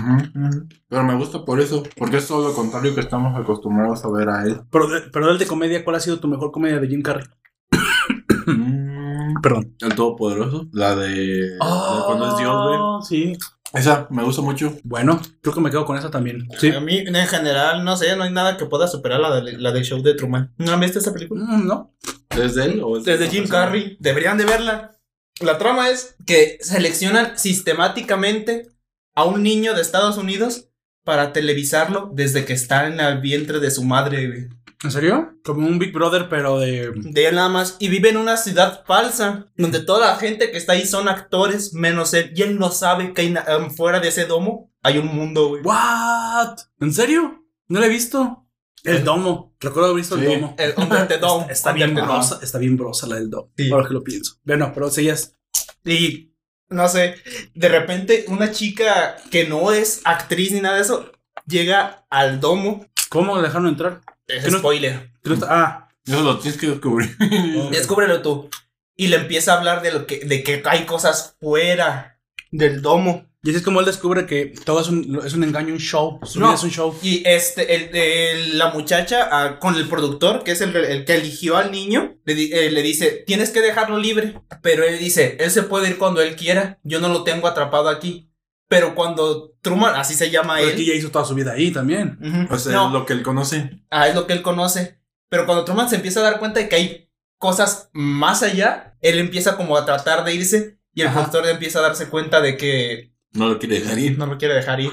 y empiezas a, mover como los hilos para que empiecen todos a vigilarlo. Entonces la gente afuera ve ese show y van y vende el, mucho. show, el, el show lleva cu- ah, 40 o 30 años, no me acuerdo, al aire. Temporadas, pues sí, la vida de la vida Es la güey. vida de él, es toda su vida. ¿Quién quisiera ver la vida de un niño todo el tiempo? O sea, Es que no es la vida Bueno, de solo un niño. Es, no, es- sí, el pues, chiste es que, como toda todos la vida. es toda la vida. Y él mismo, como Cuando todos son caga, actores, cuando se la jala, cuando... no, de hecho, él no conoce nada de esas cosas. No conoce el amor tampoco. Bueno, nunca se ha enamorado porque que- nunca le- los actores, nunca ha habido las que actrices que se acerquen a ella, los- a él lo suficiente. Tiene que saber qué es cagar, güey. Sí, eso, no, me refiero a lo otro de, pero sabe las hormonas, amigo. del sexo y todo eso. Él no conoce nada de ese tipo de cosas porque el, el programa es para toda la familia. Va a tener ganas. Está reprimido también. eh, Esa es otra cosa. O sea, no, no es un tema que toquen, pero también nosotros sabemos que de alguna manera está reprimido. Bueno, se Y- la compro. Y no sé, eh, yo le eh, tomé ese para. eh, es una película que me gusta mucho porque la tomo en un paralelo con cómo de repente la gente ve a Dios ¿Cómo que adiós? como. Bueno, Sí, güey. A ver, bueno, A ver, vas a explicarme eso. alguien que te ve y de repente hace que pasen cosas, ya sean buenas o malas, What? por el simple hecho de que tal vez el que, que te lo mereces, que te mereces algo bueno, ahí está. Pero simplemente es alguien, es un observador. Bueno, aquí la cuestión es que. ah, ok. Aquí la cuestión es que esa, esa serie eh, muestra futuros, si quieres, distópicos, incluso alternos, o unos no tan distópicos, utópicos, pero precisamente, mira, te estaba contando la de la policía. En el futuro es una detective de Chicago, no sé de qué de ciudad, y termina eh, estando involucrada en un, parece que un tiroteo, donde muchos policías mueren, y ella, y ella los comandaba. Y era Olivia. Entonces, también, también eso entender. Ella tiene culpa del sobreviviente. Esta culpa del sobreviviente, ¿sabes lo que es la culpa del sobreviviente? Sí. Es No. como, ¿tú lo sabes? No.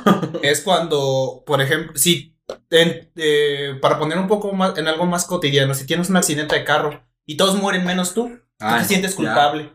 Sientes que tú ya. debiste haber muerto o de haber. entiendo. Así es. Tú necesitas castigo. O sea, sientes que debes ser castigado por, por vivir. ¿Qué más castigo quieres? Que se te mueran todos. No, es que tú sientes que O es, sea, que fue es tu culpa. injusto. Eh, Entonces sí. no te hubieras muerto. Y en lugar cierta de ellos. forma. Y es injusto que los demás hayan vivido y tú, y tú digo, hayan muerto y tú no. muerto y tú no. sí. Y ahora, imagínate, tal vez en el, en el hecho de que tú hayas sido el conductor. Ahí te sientes todavía Ahí sí, güey, ahí sí te Ah, lo bueno, creo. sí, O sea, y- fue mi culpa, me quedé dormido, o me pasé pendejo, o yo qué sé. Y aunque no haya sido tu Y no culpa, he visto la película de Boku no Hiro, Ah, mira, José Luis F. pero tengo que verla. Sí, José Luis F. Lo que pasa es que Sí. era, era verla hoy o hacer el podcast, amigo. Y precisamente, ¿Está en los este, cines de aquí? sí, ya, ya va a estar. sí. Ya sé en qué gastar. Así que te prometo que la veo ¿Puedo gastar este 40 martes. pesos en eso? No sé, ¿puedes? ¿Eso 40 pesos se cuenta de la entrada. güey. No, vale 57. Ahórrate 40 pesos Oye, y luego. y si la vemos Piraña aquí al sábado y luego la hacemos el- Piraña. Pero el ¿a qué hora? domingo. Hacemos Porque yo salgo a las, a las 4 y algo de la escuela. Y lo que llego hasta acá, Mm, pero la podemos ver el próximo domingo en la mañana. eso sí. Eso sí se puede. Sí. Voy a ver si ya está en buena calidad y. Porque No, mira, pero es que la última vez que salió la. yo la- ni siquiera tengo tiempo de ir al cine tampoco. La otra mucho. película de Boku no Hiro tardaron un montón en sacarla así.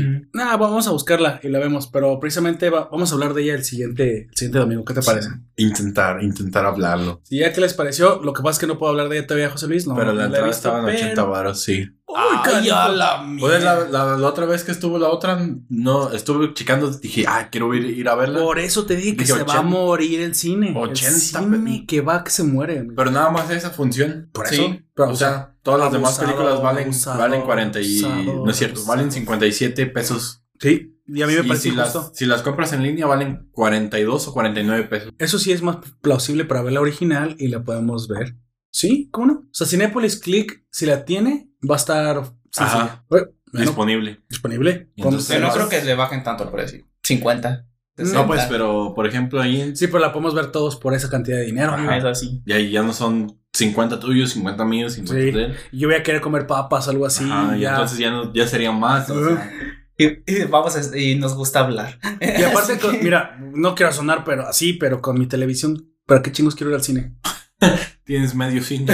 Tengo medio cine. bueno, tienes un cuarto de cine. O sea, yo me ahorré casi todo un año para comprar esa televisión porque quería ver eso así. Entonces, pues ahora, ahora lo quiero no tiene disfrutar. sentido. No tiene sentido irme al cine. Y aparte porque también es más difícil para mi esposa y conmigo ponernos de acuerdo, ambos trabajamos. Entonces siempre ha sido más difícil los horarios con el cine ya ahora desde que me casé. Entonces es más fácil así. Pero te prometo, José Luis, que sí, que sí quedará la película y como no, hablaremos de ella. Así que no te preocupes, danos tiempo nada más porque a veces estamos muy, muy, muy, muy ocupados. Así que sí, sabemos que es hermosa. Eh, la primera, de hecho, incluso cuando la vi, yo la vi en el cine. Sí fui a ver la primera. De hecho, después de dos semanas que habían bajado el precio. Yo la vi después. La vi con mi hijo y fíjate que nos encantó. La primera Solo es una función al día, también lo la está amamos. diciendo. Bueno, Ah. el caso es que, bueno, va, va- va a quedar. Va, va a quedar en la semana 10 mediante. Entonces yo te comentaba que precisamente esta, esta señora siente culpa del sobreviviente en un futuro distópico. No, no, ni tan distópico, parece como un futuro normal, pues. Los coches vuelan, ella es una policía, usa muchas cosas tecnológicas, pero siente que ella debió haber muerto. Tiene una, en sus palabras, una hermosa esposa. ¿Y sabes por qué te lo comentaba? ¿Te acuerdas de la protagonista pelirroja del domo? Es la esposa. ¿Es ella? Vaya. Y, y se la da. Oh. Y sale todo. Oh. Vaya, Y se la da por vari- qué te gustó. Y se la da varias veces. Y dice, aún así sigues sintiéndote mal por tener una esposa hermosa, bien brosa, que te coges todo el tiempo. Y la, y la detective así toda como, como super emo. Es que no es eso, no eres tú el problema. Lo que pasa es que, o sea, no, estoy bien, estoy bien, no quiero hablar de eso. O sea, tiene estrés postraumático por culpa del superviviente. Sí. Aquí la cuestión es que ella, ella, la niña, la niña buena, la niña blanca, la Santa Muerte. No, La niña la la Santa María. la piña le dice. ¿De qué piña. hablando? La piña. ¿Qué te pedo contigo? Tú dijiste piña, no yo. No me eches la culpa. ¿Qué pedo? ¿Por qué me estás echando la Yo culpa? acá, yo acá viendo los abritones mientras tanto ¿Estamos la piña. rapeando? ¿Qué chingado? Este es un rap. Bueno, le trae, le trae unas vacaciones hasta No, su cama. Tiraste esto güey, lo estaba recogiendo. Así, como lo que voy a decir. No hagas mucho ruido, amigo, porque el micrófono está muy cerca de, de esas papas. Estoy abrazando unos abritos. Este. las. La esposa, si quieres, de la policía, le trae una. Un chip que se puede poner en la 100 Para ser feliz. y va de vacaciones. Sí. ¿Es esto el mundo feliz? Lo que pasa es que se puede tomar unas vacaciones digitales, sí. Nada más Ah, que la Ah, la mierda. es como Matrix, engañas a Ah, la recuerdo. No, pero recuerdas que en el. Ese es en el de. usa eso. Rob and Lobos en Sex. También tienen uno, un chip. Y esa Sí. es su felicidad. A- Acá, acá literalmente, eh, Chip solo sirve para hacer viajes. O sea, para que conozcas la playa, para que vayas a vivir a Marte, para que vivas experiencias como vacaciones. Ok, pero más o menos fue similar. Es el mismo concepto, sí. Y se venden En como teoría, precisamente como es vacaciones. Aquí la cuestión es que le dicen, no, yo no quiero tener vacaciones, o sea, eh, Yo me quiero morir a la vez. yo estoy bien así. Y la esposa teoriza, es que tienes culpa del superviviente, es que no quieres vivir, es que te sientes mal porque sobreviviste la fregada. Eso te cuento es el primer capítulo, ahí todos los demás están así. Entonces, haz de cuenta que la esposa le da un chip y con este chip, pues ya, por fin la logra convencer de que se relaje. Espera, después de que se quita el chip se da cuenta que no tiene esposa y que también era otro chip. No, no, no, eso no pasa, pero estado muy interesante. ¿Te imaginas el, el plot twist así como... Pero sí pasa algo similar a lo que acabas de decir. Yo creo que sé qué vas a decir. A ver, si no, no dimos ahorita, di, di la teoría desde ahorita. ¿Qué crees que voy a decir? Que se muere en el, en el tiroteo, en el chip, algo así. Que vuelva a pasar lo No, te puedes morir en el. En, um, O sea, no, para que se, como para que pase la culpa o algo así. Para es una que le... simulación. Ujú. sí se muere, pero no es por eso. Ah, Se muere de las ganas. Se muere de. No, de la tristeza, supongo. Bueno, para acabar pronto, aquí afortunadamente la serie te dice. en el- ¿Te acuerdas cuando te dicen como lugar, lugar Tokio, fecha 1989? Así todas las películas te, te centran en lugar y fecha. sí. Aquí, si me hizo curioso, te dicen día presente, día futuro. O sea, como para que te digan dónde es el futuro. Pero, perdón, eso no te lo dicen así. Perdón, yo me equivoqué. Eso es en otro capítulo. Te dicen vida real, mundo virtual. O sea, Ah, te ya. especifican en dónde es el cada, mundo. ¿Por qué? Porque te manejan tan bien las vacaciones de que tú crees como espectador, tú, tú, oh, Jack, que estás viendo la televisión, que crees que te están engañando, que lo que estás viendo de- en las vacaciones es el mundo real y que el mundo futuro verdaderamente es el mundo virtual. ¿Por qué? Porque cuando ella se va de vacaciones, despierta y le explican que es un negro, que es rico y que en un secuestro perdió a su esposa y que realmente se está yendo a, una, a unas vacaciones virtuales en, una, en un visor de la realidad virtual en el siglo XX que él inventó en su, en su compañía para escapar de la realidad porque no puede con el dolor de haber perdido a la esposa y que se ve que lo, que lo chistoso es que se ve a sí mismo como una policía del futuro lesbiana que tiene la esposa y la esposa es la que perdió en la realidad. Entonces el negro dice, es que entonces yo inventé este dispositivo de realidad virtual y ahora lo utilizo para calmar mi dolor. Y su psicóloga le dice, sí, sí es lo que estás haciendo. Tú de verdad, o sea, mira, ¿qué es más lógico? Eres un hombre exitoso, un pionero de la tecnología. Hiciste tu compañía a los 18 años. Comenzaste a aumentar fama en Silicon Valley. Hiciste buenos socios, buenos socios de negocio y comenzaste a construir toda tu, tu tecnología y todo tu imperio. Y ahora que tienes casi cuarenta y tantos años y eres uno de los hombres más ricos del planeta y vives en el mero corazón de Silicon Valley, te codeas con gente como Bill Gates, te codeaste con gente como Steve Jobs, te codeas con la gente más poderosa del mundo y que tu compañía está ahora a punto de desarrollar un nuevo software y un nuevo hardware basado en realidad virtual, escapes a un mundo ficticio a ver a tu difunta esposa presa de un secuestro y que hay, y- o que en la vida real seas una policía lesbiana del futuro que vuelan autos voladores. Ay, güey, tienes toda la razón, como que no suena muy realidad. Pues cuál que será la realidad. El otro. El negro. No, la policía del futuro lesbiana era la realidad. Y entonces este tipo se bloquea la mente y se queda a vivir en ese mundo para siempre. Entonces, en la, en la vida real, a la policía le quitan el chip y todo y ya no lo pueden sacar. Y, está- y se muere Y así. se muere en coma. Ajá.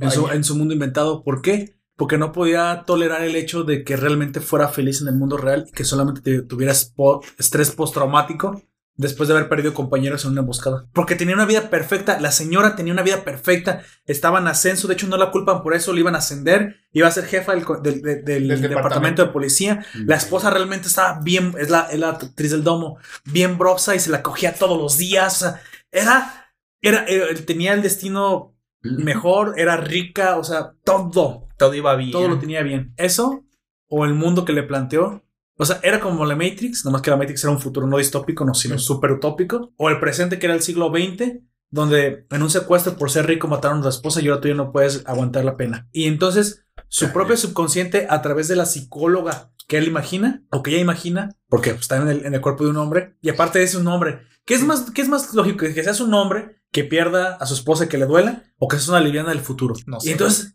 la psicóloga lo convence de quedarse en ese mundo, o sea, su propio subconsciente. Vaya. Y entonces, en el mundo real, el doctor le explica a la, pues, a la nueva viuda que ella no toleró nunca el- el- la culpa del superviviente. Ahora dice, lo que pasa es que las vacaciones se pueden sacar quitando el chip. Lamentablemente y para su mala suerte, y eso se lo advirtieron a ella, la esposa era una desarrolladora de vacaciones virtuales, precisamente. Ella estaba en esa compañía que hacía las vacaciones virtuales, pero era el nuevo chip de que estaba, estaba en beta, Ah, güey. que era de super mega inversión. Y que no, pero no la cagó por eso. Lo que pasa es que el chip era tan realista, era, era la- nueva generación de chips, que lo que hacía es que no eran vacaciones específicas, sino que generaba lo que el subconsciente necesitaba. Ajá. Y esta generó un subconsciente, un, un mundo en el que ella iba, tenía que ser castigada. Vaya. Entonces ya no se lo pudo quitar. Así de mafufos, güey. Todos están así de Vaya, vaya. cabrones. Todos los capítulos están buenísimos. Este en el que te digo que es el papá de Malco. eh, es, es una colonia terrícola en el, en el futuro, en el espacio, que se le está acabando un mineral. Van a otro planeta. Él va a otro planeta y es el único superviviente de la misión. Y regresan con lo, si quieres, con petróleo. Era un tipo de mineral y tuvieron que quitárselo de las garras a unos, a unos alienígenas que estaban en ese planeta, o sea, a los, a los oriundos, pues, a los locales. Nada más que cuando él regresa a la Tierra, o no a la Tierra, sino regresa a la colonia, ya como un héroe triunfante. De hecho, él antes de irse, él maltrataba mucho a su esposa, güey. Era un golpeador de esposas. Y cuando regresa, es un súper lindo, güey. La trata súper bien, le hace desayuno. Es más, tanto así que la esposa vuelve a tener sentimientos sexuales hacia él. Y se la coge también, güey. O sea, ella le abre otra vez su corazón y las piernas. Y está súper feliz de que él haya regresado así. Y ella cree que él regresó así porque estuvo a punto de morir en la misión, entonces vio como que la vida de otra perspectiva. Aquí la cuestión es que no, Él sí se murió. no, no se murió. Uno de los alienígenas, los alienígenas son como, son como energía, se le metieron. Pero en teoría, eso no era detectable porque los alienígenas, cuando, cuando toman el cuerpo de un humano, no pueden, no pueden, no pueden eh, digo, suplantar las emociones humanas. No lo pueden hacer. Entonces luego, luego te das cuenta que es un alienígena. De hecho, se puede esconder. Pero cuando le haces ciertas preguntas, no pueden fingir empatía. Entonces, acusan al, al papá de Malcolm, que es un coronel, al coronel de ser un extraterrestre. Porque tampoco eran pendejos los de la Tierra, güey. Lo acusan y le hacen un juicio. Nomás que en el juicio, este, él niega todo el tiempo que es un extraterrestre. Porque aparte como que es el primero que sí puede fingir como, como sentimientos. Sentimientos. Y aparte mandan testificar a la esposa. Y la esposa no dice, se portó bien conmigo y todo. Pero a todo esto, una amiga de la esposa que sabía que era maltratada dice, bueno, eso es lo curioso, que si te trata bien ahora, no puede ser tu esposo. Debes, debe ser un alienígena. Y es a través de ella que el, que el juez dice, oh, tienes razón. Entonces, si cambió drásticamente, eso no es normal. Entonces lo mandan matar y, se- y aparte si la esposa te encubrió, también va a tener la pena capital. y el güey, antes de morir, de irse, dice, no, espérame, espérame. Realmente no tienen pruebas. Vamos a hacer un trato. Yo me declaro que no soy humano, pero ella no tiene ningún cargo, porque todo lo hice yo. Dice el juez, órale, me parece buena idea. Y matan a los dos. No, y antes de que se lo llevaran, la esposa se para. Quiero la palabra. Ven, si fuera realmente un, un- un alienígena, no puede poner su vida después de la mía. Los alienígenas que conocemos no lo pueden hacer, no pueden fingir eso y no pueden sacrificarse. Sabemos claramente que su única, su única desventaja es que no se pueden sacrificar. Así que esa es la única emoción humana que no podría fingir. Güey, tienes toda la razón. Simplemente entonces solo quedó traumado de, la, de casi morir y ahora se porta bien. Sí. Y ya cuando ya, ya lo liberan, lo exoneran, güey. Después de todo lo que te dije, que nomás era como este, este, era esta parafernalia el con- planeta. con el- La no, colonia. sí era un extraterrestre, güey. Y cuando regresa a su casa, la esposa le dice, todo muy bien, ya te salvaste, no te vas a morir. Dime quién eres en verdad.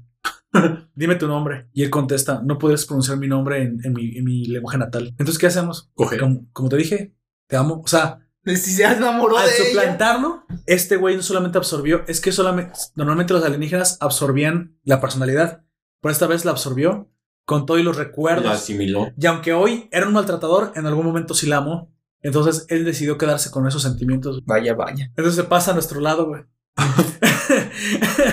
A la ver, me que de repente ya destruido toda la colonia. ¿Te imaginas? ya te conté la más o menos de dos capítulos, pero así son todos. Sí, está muy interesante Sueños Eléctricos y la mera verdad, creo que me la, me la, me la voy a ver toda. Me falta todavía dos o tres últimos ya vamos a acabar y este, la recomiendo para cualquiera. Sí, hay que aclarar que esto es solamente para gente que le guste la ciencia ficción. Y Yo que te venía a contar de un anime de modas, güey. A ver, amigo, dile. Podría haber contado antes de la ciencia ficción, pero bueno, no, no pasa nada. amigo.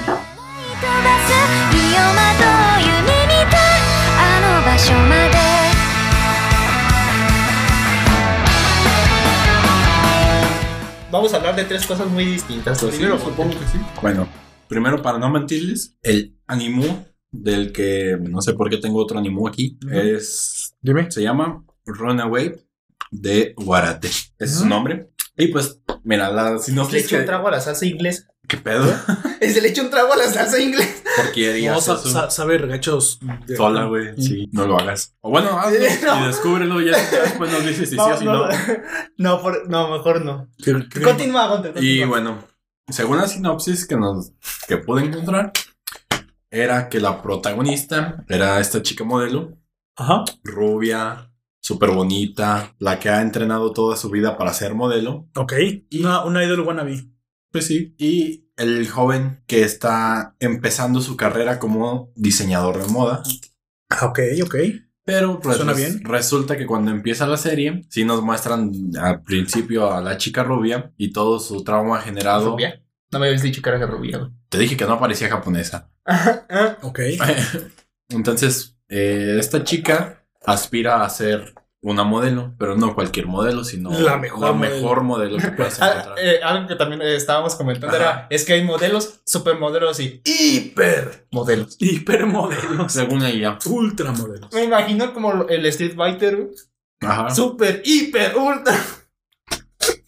Es que ella lo menciona. Dice, quiero ser un, no, no solo quiero ser una modelo, quiero ser una hipermodelo o una supermodelo. o algo así Ubermodelo. güey. Uber. No creo que puedas, a ver, que es una Uber modelo. Uber significa superior, que- güey. Sí. Uber Eh, Deutschland. sea, dale, güey. Y entonces Ahí la. eh, la- nos presentan a la chica, güey, y que su papá es uno de los dueños de Chica tu madre, corrección política. A la verga. es uno de los más importantes casos Ok. de modelaje Ok, en. Japón, güey. Su papá. Su papá. Y entonces eh, la- le ha dado clases de ballet, de todo lo, o sea, la ha preparado para ser modelo. Bien preparada. Ok, ok. Y cuando crece, llega a cierta edad. Y mientras va creciendo, todas las demás chicas y modelos y todo la envidian porque Claro. dicen, ay, eso es, es que desde chiquita es súper bonita y todo. Cuando crezca, seguramente no tendrá problemas en encontrar trabajo. Y tienen ser toda la razón. modelo y quién sé qué. Entonces llega el día, güey, cumple cierta edad, a lo mejor unos 15, 16 años, Ok. y tiene la estatura de 1,60. Toda la cara. Años después, ya no creció. Oh. Se achaneco. Se achaneco. Bueno, pero ahora las lolis están de moda, amigo. El Pero problema es que para el mundo de- modelos del no pueden, las lolis no pueden ser modelos. Ajá. Y es lo que dejan bien en claro. Quedó como murumuru y no se puede comer las pastillas. Así es. le dicen, pues le dice a su papá, pues lo siento. Si no, no creces, la, la estatura mínima es unos setenta y tantos y no alcanzas ni siquiera el 1.70. Lo lamento. No puedes ser modelo, Modelo en, nuestra, en nuestra compañía. Puede ser llavero, pero no modelo. Ya veo. Así es. Entonces después de que le, le dicen todo esto, pues entra en una fase medio de depresión, pero después retoma y dice, no, aunque yo no alcance la estatura, sigo siendo alguien preparada para ser modelo. Y ese es mi sueño, yo voy a ser modelo.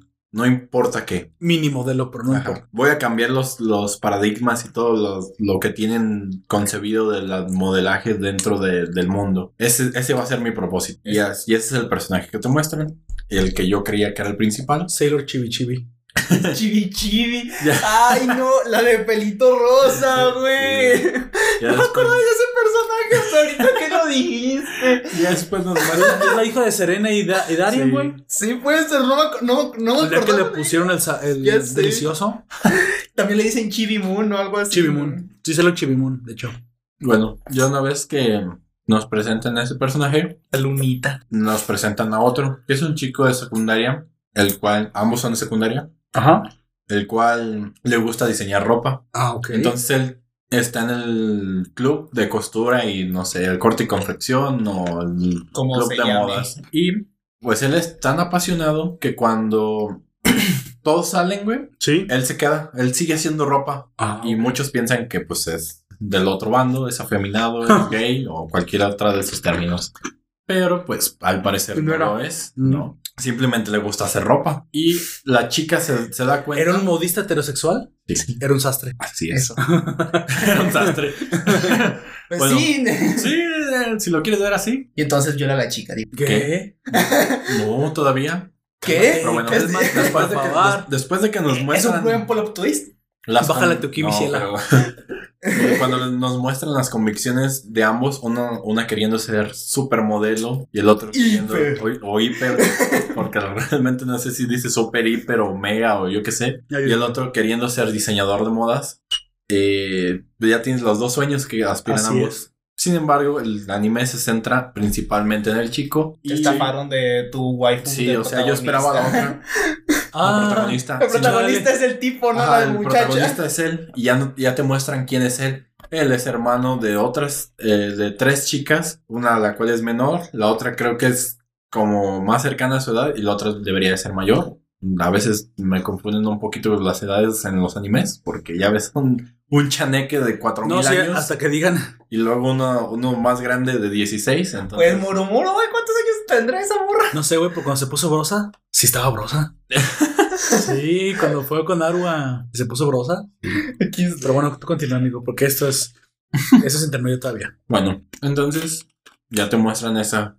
Y él tiene a su mamá enferma. Entonces él siempre, antes de ir a la escuela, Ajá. lleva a su hermana, va a su, a su primer trabajo, que es entregar periódicos Oh, en la o sea, zona. él se encarga de la familia. Ajá, él se encarga de la familia, él los mantiene. Y pues tiene un montón de trabajos. Por otra, eh, menciona a una de las hermanas que ha llegado incluso a tener tres turnos cada madre. día y dice que, pues eso no, no debería de hacerlo porque aparte sigue estudiando y que, que de alguna forma ellas, ellas van a buscar cómo ayudarlo Claro. para mantenerse pues la familia porque toda la carga hacia él pues es muy complicado Es demasiado. y, él- y ellos le dicen además no te puedes centrar en tu sueño de ser este diseñador de modas modista Sastre. sastre El, el nuevo Armani. ajá entonces y, O Giorgio. pues la marca que él Y escuché yo-yo.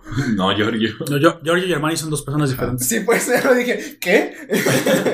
Entonces, pues e- eso es lo que le dicen a ella. Y él les dice, no, está bien. No importa todos los trabajos que yo tenga que hacer mientras ustedes estén bien.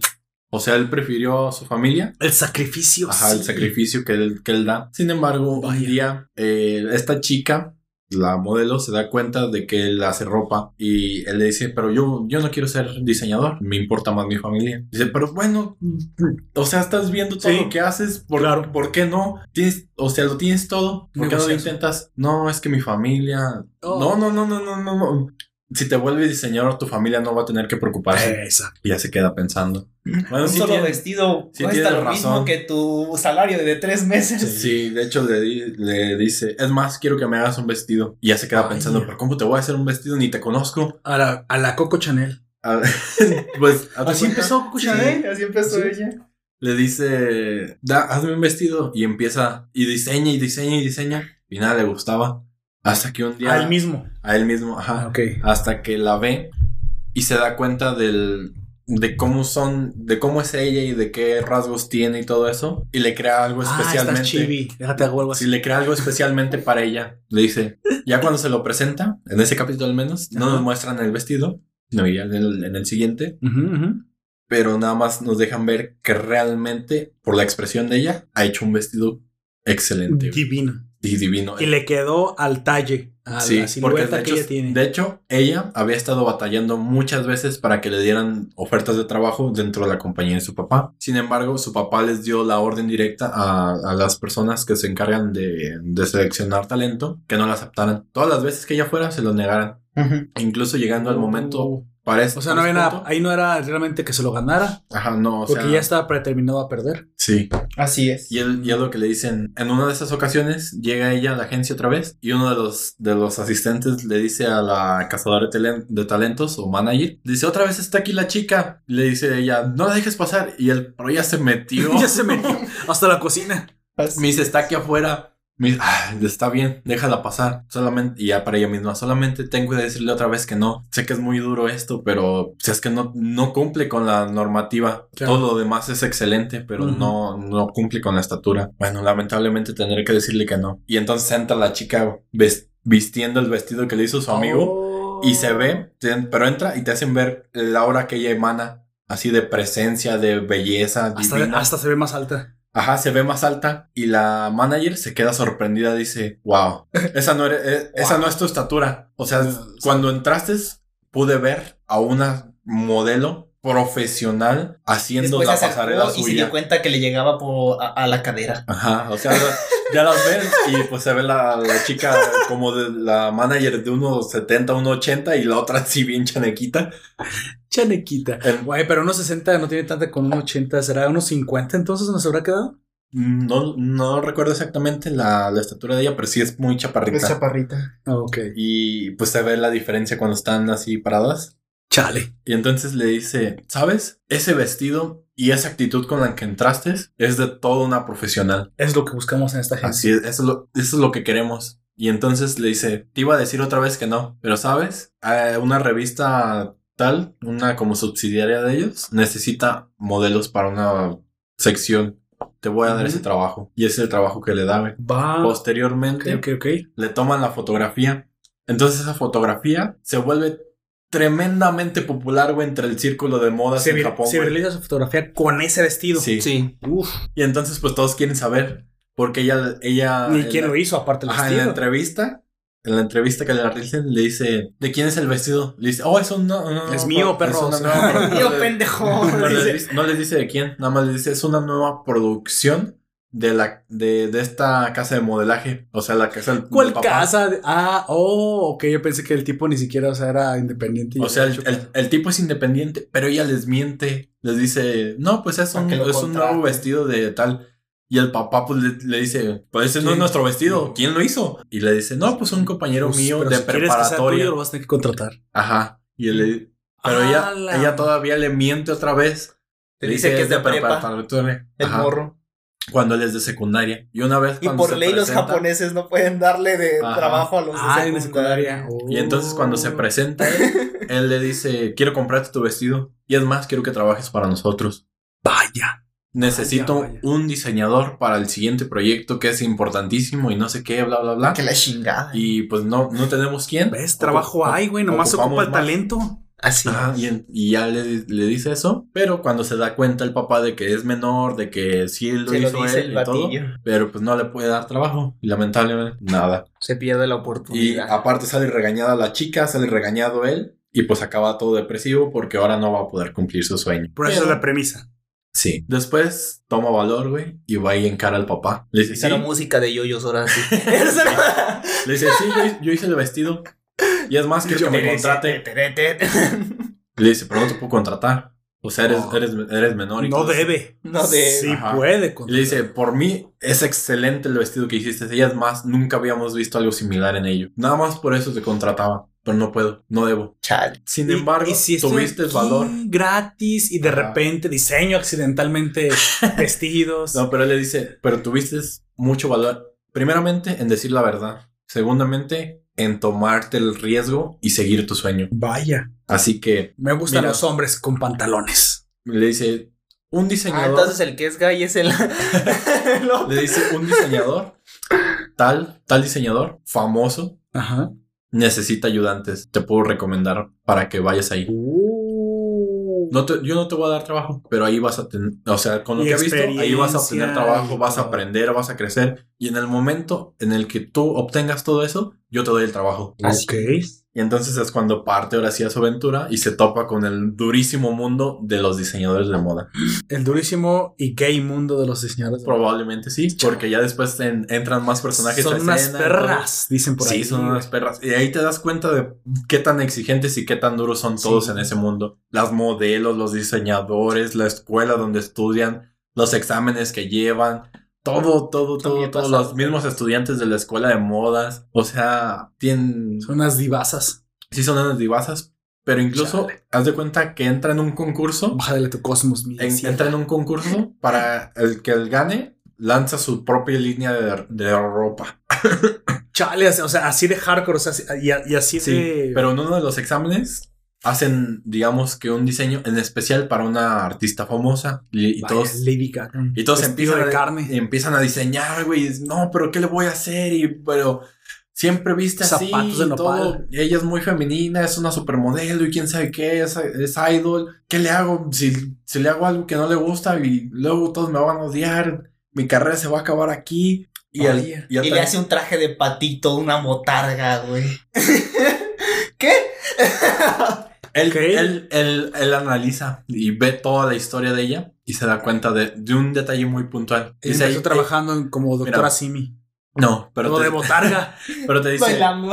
ella lo que hace es que en, por ejemplo, Instagram, cada que despierta, sube una foto en una pijama o en una prenda así o de deportes, sale a correr Y le dice, y ella no tiene algo así glamuroso, elegante, presentable, pero que sigue siendo una pijama. Y él dice, eso es lo que voy a hacer. Una pijama glamorosa. De patito, güey. Y entonces, cuando evalúan los, los trabajos, haz de cuenta, a- escogen a tres personas. Eh, tú, Juan, tú, Raúl y tú, Pero ella tiene que elegir cuál es su favorito. María. Ellos tres los pasan al frente y les muestran trabajos así aleatorios y le dicen, júzgalo. Eh. Hay dos otro- o- otros jueces, que es la directora y una maestra. Ajá. Pero ellos dan ya en, por aparte, dan otra calificación y ya se apoyan junto con los, comentarios que ellos dan y les dicen, ahí están, ahí están los trabajos de sus, de sus compañeros, valórenlos, califíquenlos. Vaya. no, vaya. pues mira, primeramente, eh, uno de los otros personajes le dice, ¿cómo que una pijama? ¿Estás, es- ¿Estás bien tú de la cabeza? Tonto. Mira, primeramente, sí, o sea, está, Sí, sí está, está interesante. Pero, ¿tú crees que ella se va a poner esto? Piénsalo. O sea, ¿tú qué esperabas al hacer esto? Y lo, de- o sea, o sea, le destroza todo, todo, todo lo que hizo y se queda, güey, ¿qué pedo? No, pues sí, sí pienso que se lo va a poner. Sí, y él le dice, sí, como de, no, pues esa era, esa era mi idea. No, es que todo, todo, todo lo que hiciste está bien, pero realmente, ¿qué, ¿en qué estabas pensando? O sea, del diseño está bien, es interesante, la manufactura está bien, pero ¿tú crees que esa actriz de talla mundial se va a poner eso? No, o sea, por favor. O sea, le- lo destroza totalmente ahí Ah. y también los compañeros igualmente, no, es que tu diseño es horrible, es quién sabe qué. Llega la y actriz esto y así. se lo pone. Aún no lo he descubierto, pero me imagino que sí. Entonces te das cuenta, ya después le preguntan a él por aparte por qué él, él era el, el otro este personaje era el mejor, el, el estudiante número uno de esa escuela. Va. Y lo llevan junto con los otros maestros a calificar y eso. Y la directora le dice, ¿realmente te pareció un asco su trabajo? Y le dice, no. Pero si no le digo que es un asco, va a creer que es excelente. Y si no lo motivo a que él crezca, ahí se va a quedar. ¿Tú crees que la gente se motiva destruyéndola? Depende de quién, a quién se Sí, depende digas. de... pi- Ajá. A mí me parece un método muy pendejo. Sí es, sí es un método muy tonto, pero hay gente que sí se motiva así. Así es. Y entonces esta era como esa, es lo que él esperaba era eso, o sea, le voy a decir que es una mierda y que es un pendejo y que no sirve para la moda. Pero en los japoneses, eso sí, de- por lo general, yo he que yo he visto, Creo- sí los Creo que los quieren, motiva les más. quieren demostrarte que es, que es todo lo contrario, güey. Ujú. Pero no lo sé, esos no parecen muy Aunque también pues, japoneses, puede haber japoneses que no. Pero por lo general, a los japoneses cuando le dicen ese tipo de cosas, como que, oh, has manchado mi orgullo, te demostraré que sí, Sí, puedo. no sé, pero sí. esa, esa es más o menos la historia de, de este anime, de modas, tiene mucho, mucho drama, eh, me imagino, pues suspenso también Sí, en la suena, situación. suena un drama tal cual. Tal Sí, cual. Pero la verdad no, no esperaba nada de él.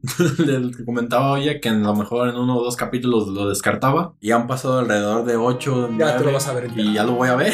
Re- ¿Realmente quieres ser el siguiente? Quiero ser modista también. No se crean.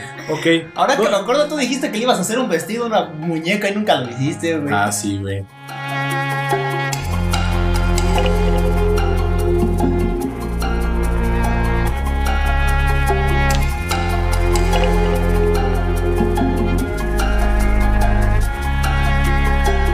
Ok, Jack, algo que nos quieras compartir un poquito más heterosexual. Digo, este. diferente que hayas visto. Sí, es algo diferente. Muy, muy diferente. A Se ver. llama Beautiful Darkness. Se llama. el- ¿Y de qué se trata Beautiful Darkness? Es un cómic Ok, ok.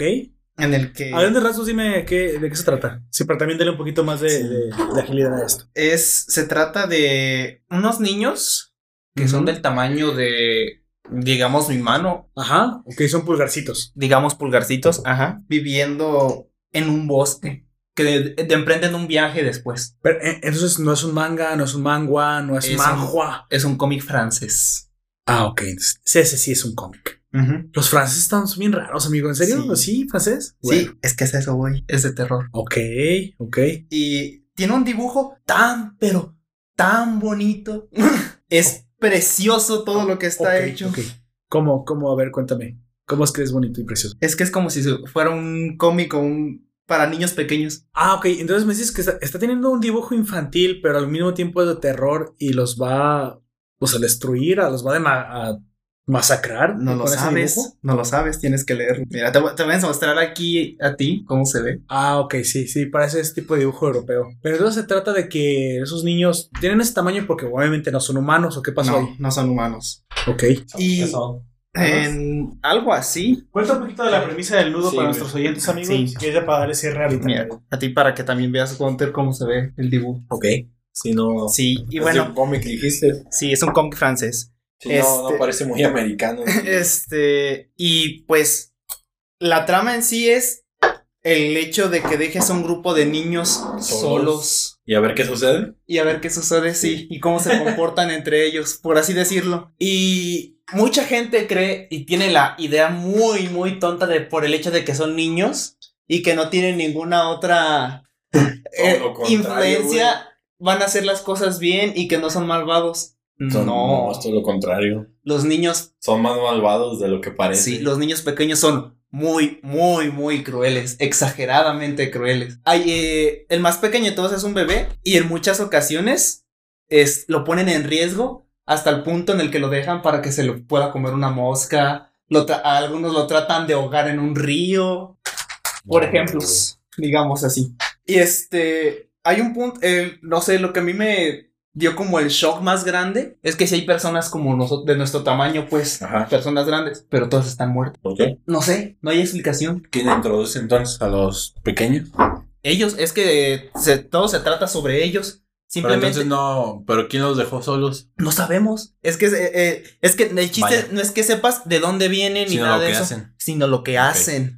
Hay el cadáver de una niña, digamos, como de unos 8 años, y los niños están jugando en el cadáver de la niña como si fuera un patio de juegos. Se columpian, este, en las costillas, como si eh, con una cuerda, juegan dentro de sus ojos, No. y ellos saben que es el cadáver de una niña. ¿Y cómo lo saben? ¿Los conocieron antes o algo así? Porque se ve muy parecido a ellos. Pues lo que. ¿Pero no les da cosa? ¿No? O sea. ¿Les gusta jugar ahí? Bien culero los morrillos. Sí, no, es que, no sé, es bien extraño y es súper creepy. Luego hay un momento en el que una rata los está Pero persiguiendo. se ve como bien adorable. Sí, es que ese es el chiste. Es un cómic de. prácticamente es terror psicológico. A la madre. Pero se ve muy lindo. Se ve, para dema- hacer- se ve demasiado adorable todo para hacer terror psicológico. Para hacer lo que es, güey. Sí, y luego hay una. eh, hay una niña que se come a otros O sea, de ellos mismos. de ellos mismos. Se los traga. A ellos mismos. Sí, Güey, pero se ve más grande que ellos, ¿no? Es que son de muchos tamaños. La protagonista, pues, es digamos como de unos 10 centímetros. Este. Pero hay niños más grandes. Hay de muchos tamaños y tampoco te explican por qué hay niños de tantos tamaños. Güey, ese francés está bien pinche dañado. O sea, Son dos, es una francesa y un francés. Esos dos bien autores. Sí. So- se llaman Fabien, franceses, güey. O sea, y Carascot. Se llaman los creadores. Y obtuvo ya muchísimos premios el, el cómic. A mí me es gusta un mucho. problema. Si, si tú constantemente das premios a cosas todas what the fuck, eso vas a obtener. Es que, es que no es que sea what the fuck, sino que es terror puro. Mira, en este. ¿Sabes que hay una mafia en los franceses de darle premios a toda su mierda? Bueno, así también. Pero y eso no. tú lo sabes. O sea, sí. Yo, yo más incluso que- bloquearon mira, ahí, hasta, Fe- hasta Netflix por eso. ahí está jugando en el cadáver de la niña, están en la nariz. Aquí se ven Ok, los mira, el dibujo no es sobresaliente, me parece mediocre. Sin embargo, me parece suficiente para la ambientación que quiere dar. Sí. No, la niña cuando la ves el cuerpo completo sí se ve bien chida, se ve bien, como bien, bien realista, pero nada más los humanos que están muertos se ven realistas. Los demás es todo cara- cara- caricaturizado. Bueno, Y también algunos animales, como la rata que los persigue, también se ve bastante realista. ok, pero o sea, los oyentes nada más se los describo, no piensen por- en ningún momento que tiene la calidad del cómic americano. No, no tiene la No, calidad, del cómic americano. ya ni siquiera es un cómic, es fotografías. No, o sea, no. Prácticamente una, foto, una fotografía Pero bueno, yo lo leería nada más por la- el morbo de saber cómo, cómo de cómo funciona, termina. ¿sale? Sí. Sí, sí, te escucha bastante Sí, y interesante, este, le digo- le- como les digo, hay, luego hay tanta crueldad entre los mismos niños que eh, hay algunos Pues, que están. Los niños son crueles, amigo. Sí. los Pues niños bueno. son No, pero es que no sé por qué la Saludos gente. a la gente que nos escucha. Sí, no, no- no entiendo por qué la gente tiene esa idea de que so- solo por ser niños van a ser buenos o no van a hacer nada malo. No entiendo. Para mí no. No, tiene pues es sentido. que No lo no, funciona no así. como en cualquier otro lugar, ¿no? Si tú pones a personas, hay personas que van a ser buenas, hay personas que van a ser malas. Creo que desde niños se nota eso. ¿no? Ajá, pero Sí. van a discernir en, entre No, un camino o el otro Sí. desde muy chiquitos, Y güey. luego, creo- no, ahorita no recuerdo bien todo, pero hay una niña del, del tamaño que de ellos, pero parece que se está pudriendo también. Y aparte, estás hablando de que son este. Tú me hablaste de que son eh, criaturas no humanas. O sea, también. Parecen tienes- humanos, pero no son humanos. Por el tamaño no deberían de ser humanos. La más grande, que es la que se los trata de comer, es alrededor de unos 30 centímetros. Bueno, Ver cómo nacen, cómo se reproducen. Es que no sabemos. No De sabemos. dónde vinieron, por No qué están los humanos. ¿Por qué estamos todos muertos? Sí. Es que ¿Sabes el chiste no es cómo llegaron ni a dónde van, sino que veas cómo son los niños en ese ambiente. Pero me gustaría saber eso. ¿te acuerdas de. ¿Cómo se llama? Las aventuras de Gamba? No, no te Gamba. acuerdas. Y ahí, No. ahí está la, la delgada línea entre ustedes y yo, amigo. ¿Delgada? Sí, los años, pues, que tenemos de diferencia. Los. Los. Pues, a eso me refería yo. A pues esa- delgada no es. Ahora, ahora, ahora estoy Sí. yendo al gimnasio, perro. Si hay una... Sí, sí, cierto, yo también debo de ir. De hecho, sí. La ayer- psicóloga me dijo que fuera a salir en bicicleta. Ayer levanté con mi grasita, levanté Debes de pues hacer- bastante fuerte. Debes de hacer peso. este Pero bueno. para la depresión y cosas así similares. Ejercicio y rutinas. O suicidarte, cualquiera de las dos funciona. No, bueno, la última es una opción quizás la menos No viable, es la mejor opción. Eso Ajá. sí, no. Yo estoy en contra del suicidio completamente. amigo. Pero Y del aborto y de cualquier clase de asesinato. ¿Cómo, cómo me dijo Sí. el maestro el sábado? Dice esas personas que Bésame, Gunter, ahorita que no están los compañeros. ¿Qué? ¿Qué? ¿No, ¿No te dijo eso? No. Qué bueno. Ah. Afortuna- afortunadamente ahí estaban ahí. Pensé que se lo estabas diciendo todo. Le dije, ¿espera qué? Yo también me saqué No, pues él preguntó, ¿qué me dijo mi maestro el sábado? Y dije, bésame, Gunter, Ah, ahorita que no están tus habló- compañeros. Habló en general. Es que estábamos en clase, todos mis compañeros ahí. Ok. Pero mencionó algo así similar. Le dice, no, si no acabaste, eh, porque nos dejó, nos deja actividades y nos dicen, si no acabaste no hay problema, seguramente no puedes hacer otras cosas y deberías de trabajar en ello, sí, pero si no quieres hacerlo, pues sí, sui- suicídate y ya te evitas problemas. Te evitas problemas. Y yo, vaya, Así es. y demasiada honestidad ahí. Oiga, profe, se escaló mucho. Había, había un chingo de opciones intermedias entre el suicidio y que no me saliera bien su trabajo, pero no cree. Hay muchas cosas que valoramos y aprendimos ese día, güey. Descubrimos un montón de cosas que yo Pero no sabía. comparado con la vida humana, Sí, con, comparado con... comparado con la vida Bueno, humana, no todos, que- todos menos. no amigo. que te mates, pues, pero... Vamos a hacer la comparación, Sí, pues. o- sí. pero aprendí comportamientos bueno. humanos y todo eso de enfocados a cómo funciona la publicidad en nuestro mundo. Güey, qué mal plan. Sí, también, también te demuestra los peligros que están expuestos, como que se los coman las hormigas y, los, y demás insectos. Déjale cuento aquí a los oyentes. Me mostraste una, Una viñeta. Una viñeta donde hay varios cuadros. Y este, precisamente. Creo Bueno. que se llama Abigail esa niña. una hoja con varias viñetas. La niña esta que se llama Abigail está bailando. Perdón, una, una hoja con varias viñetas. Este, Una página. Sí, tiene su vestido como de, baile- de bailarina y está bailando alrededor de unas hormigas. Lo cual parece ser una mala idea. De repente una hormiga de... Pero se ve muy pequeña. O sea, la hormiga es muy pequeña porque es una hormiga negra, aparte. Sí, es una hormiga.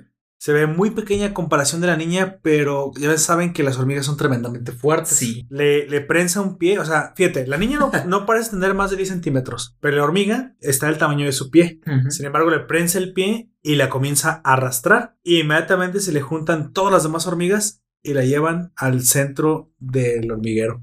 Y al final solamente se ve la cabeza de la niña preocupada y desesperada hasta que desaparece en un mar de hormigas. Así es. Chale. Creo que son alrededor de 50 niños y al- lo último que yo leí eran como 20. O sea, un 70-80% perecido. Sí. Chale. O sea, estos son abortistas, esos franceses. Bueno, no No, el, el cómic está bastante Está bueno, o sea, de hecho sí, me Sí, gustaría ver güey, Sí. cómo se ¿Cómo, mueren. cómo se se llama? Beautiful Darkness o Beautiful Preciosas Darkness. Oscuridad. Bueno, Ya lo saben, oyentes.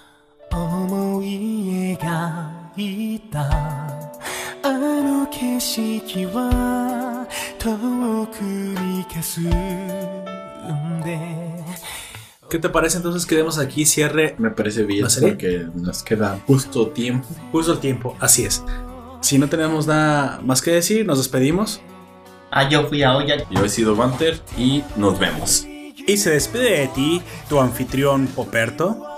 Y antes de irnos, quiero recordarte, oyente, que el Extracast es un audio exclusivo solo para Patreons y mecenas. Agradecemos infinitamente tus aportaciones, pero sobre todo agradecemos tu apoyo para que el podcast de Nación Poperto se siga emitiendo de aquí hasta el final de los tiempos. Te recordamos que nos puedes escuchar en Evox, Anchor, YouTube y Spotify. Hasta la próxima.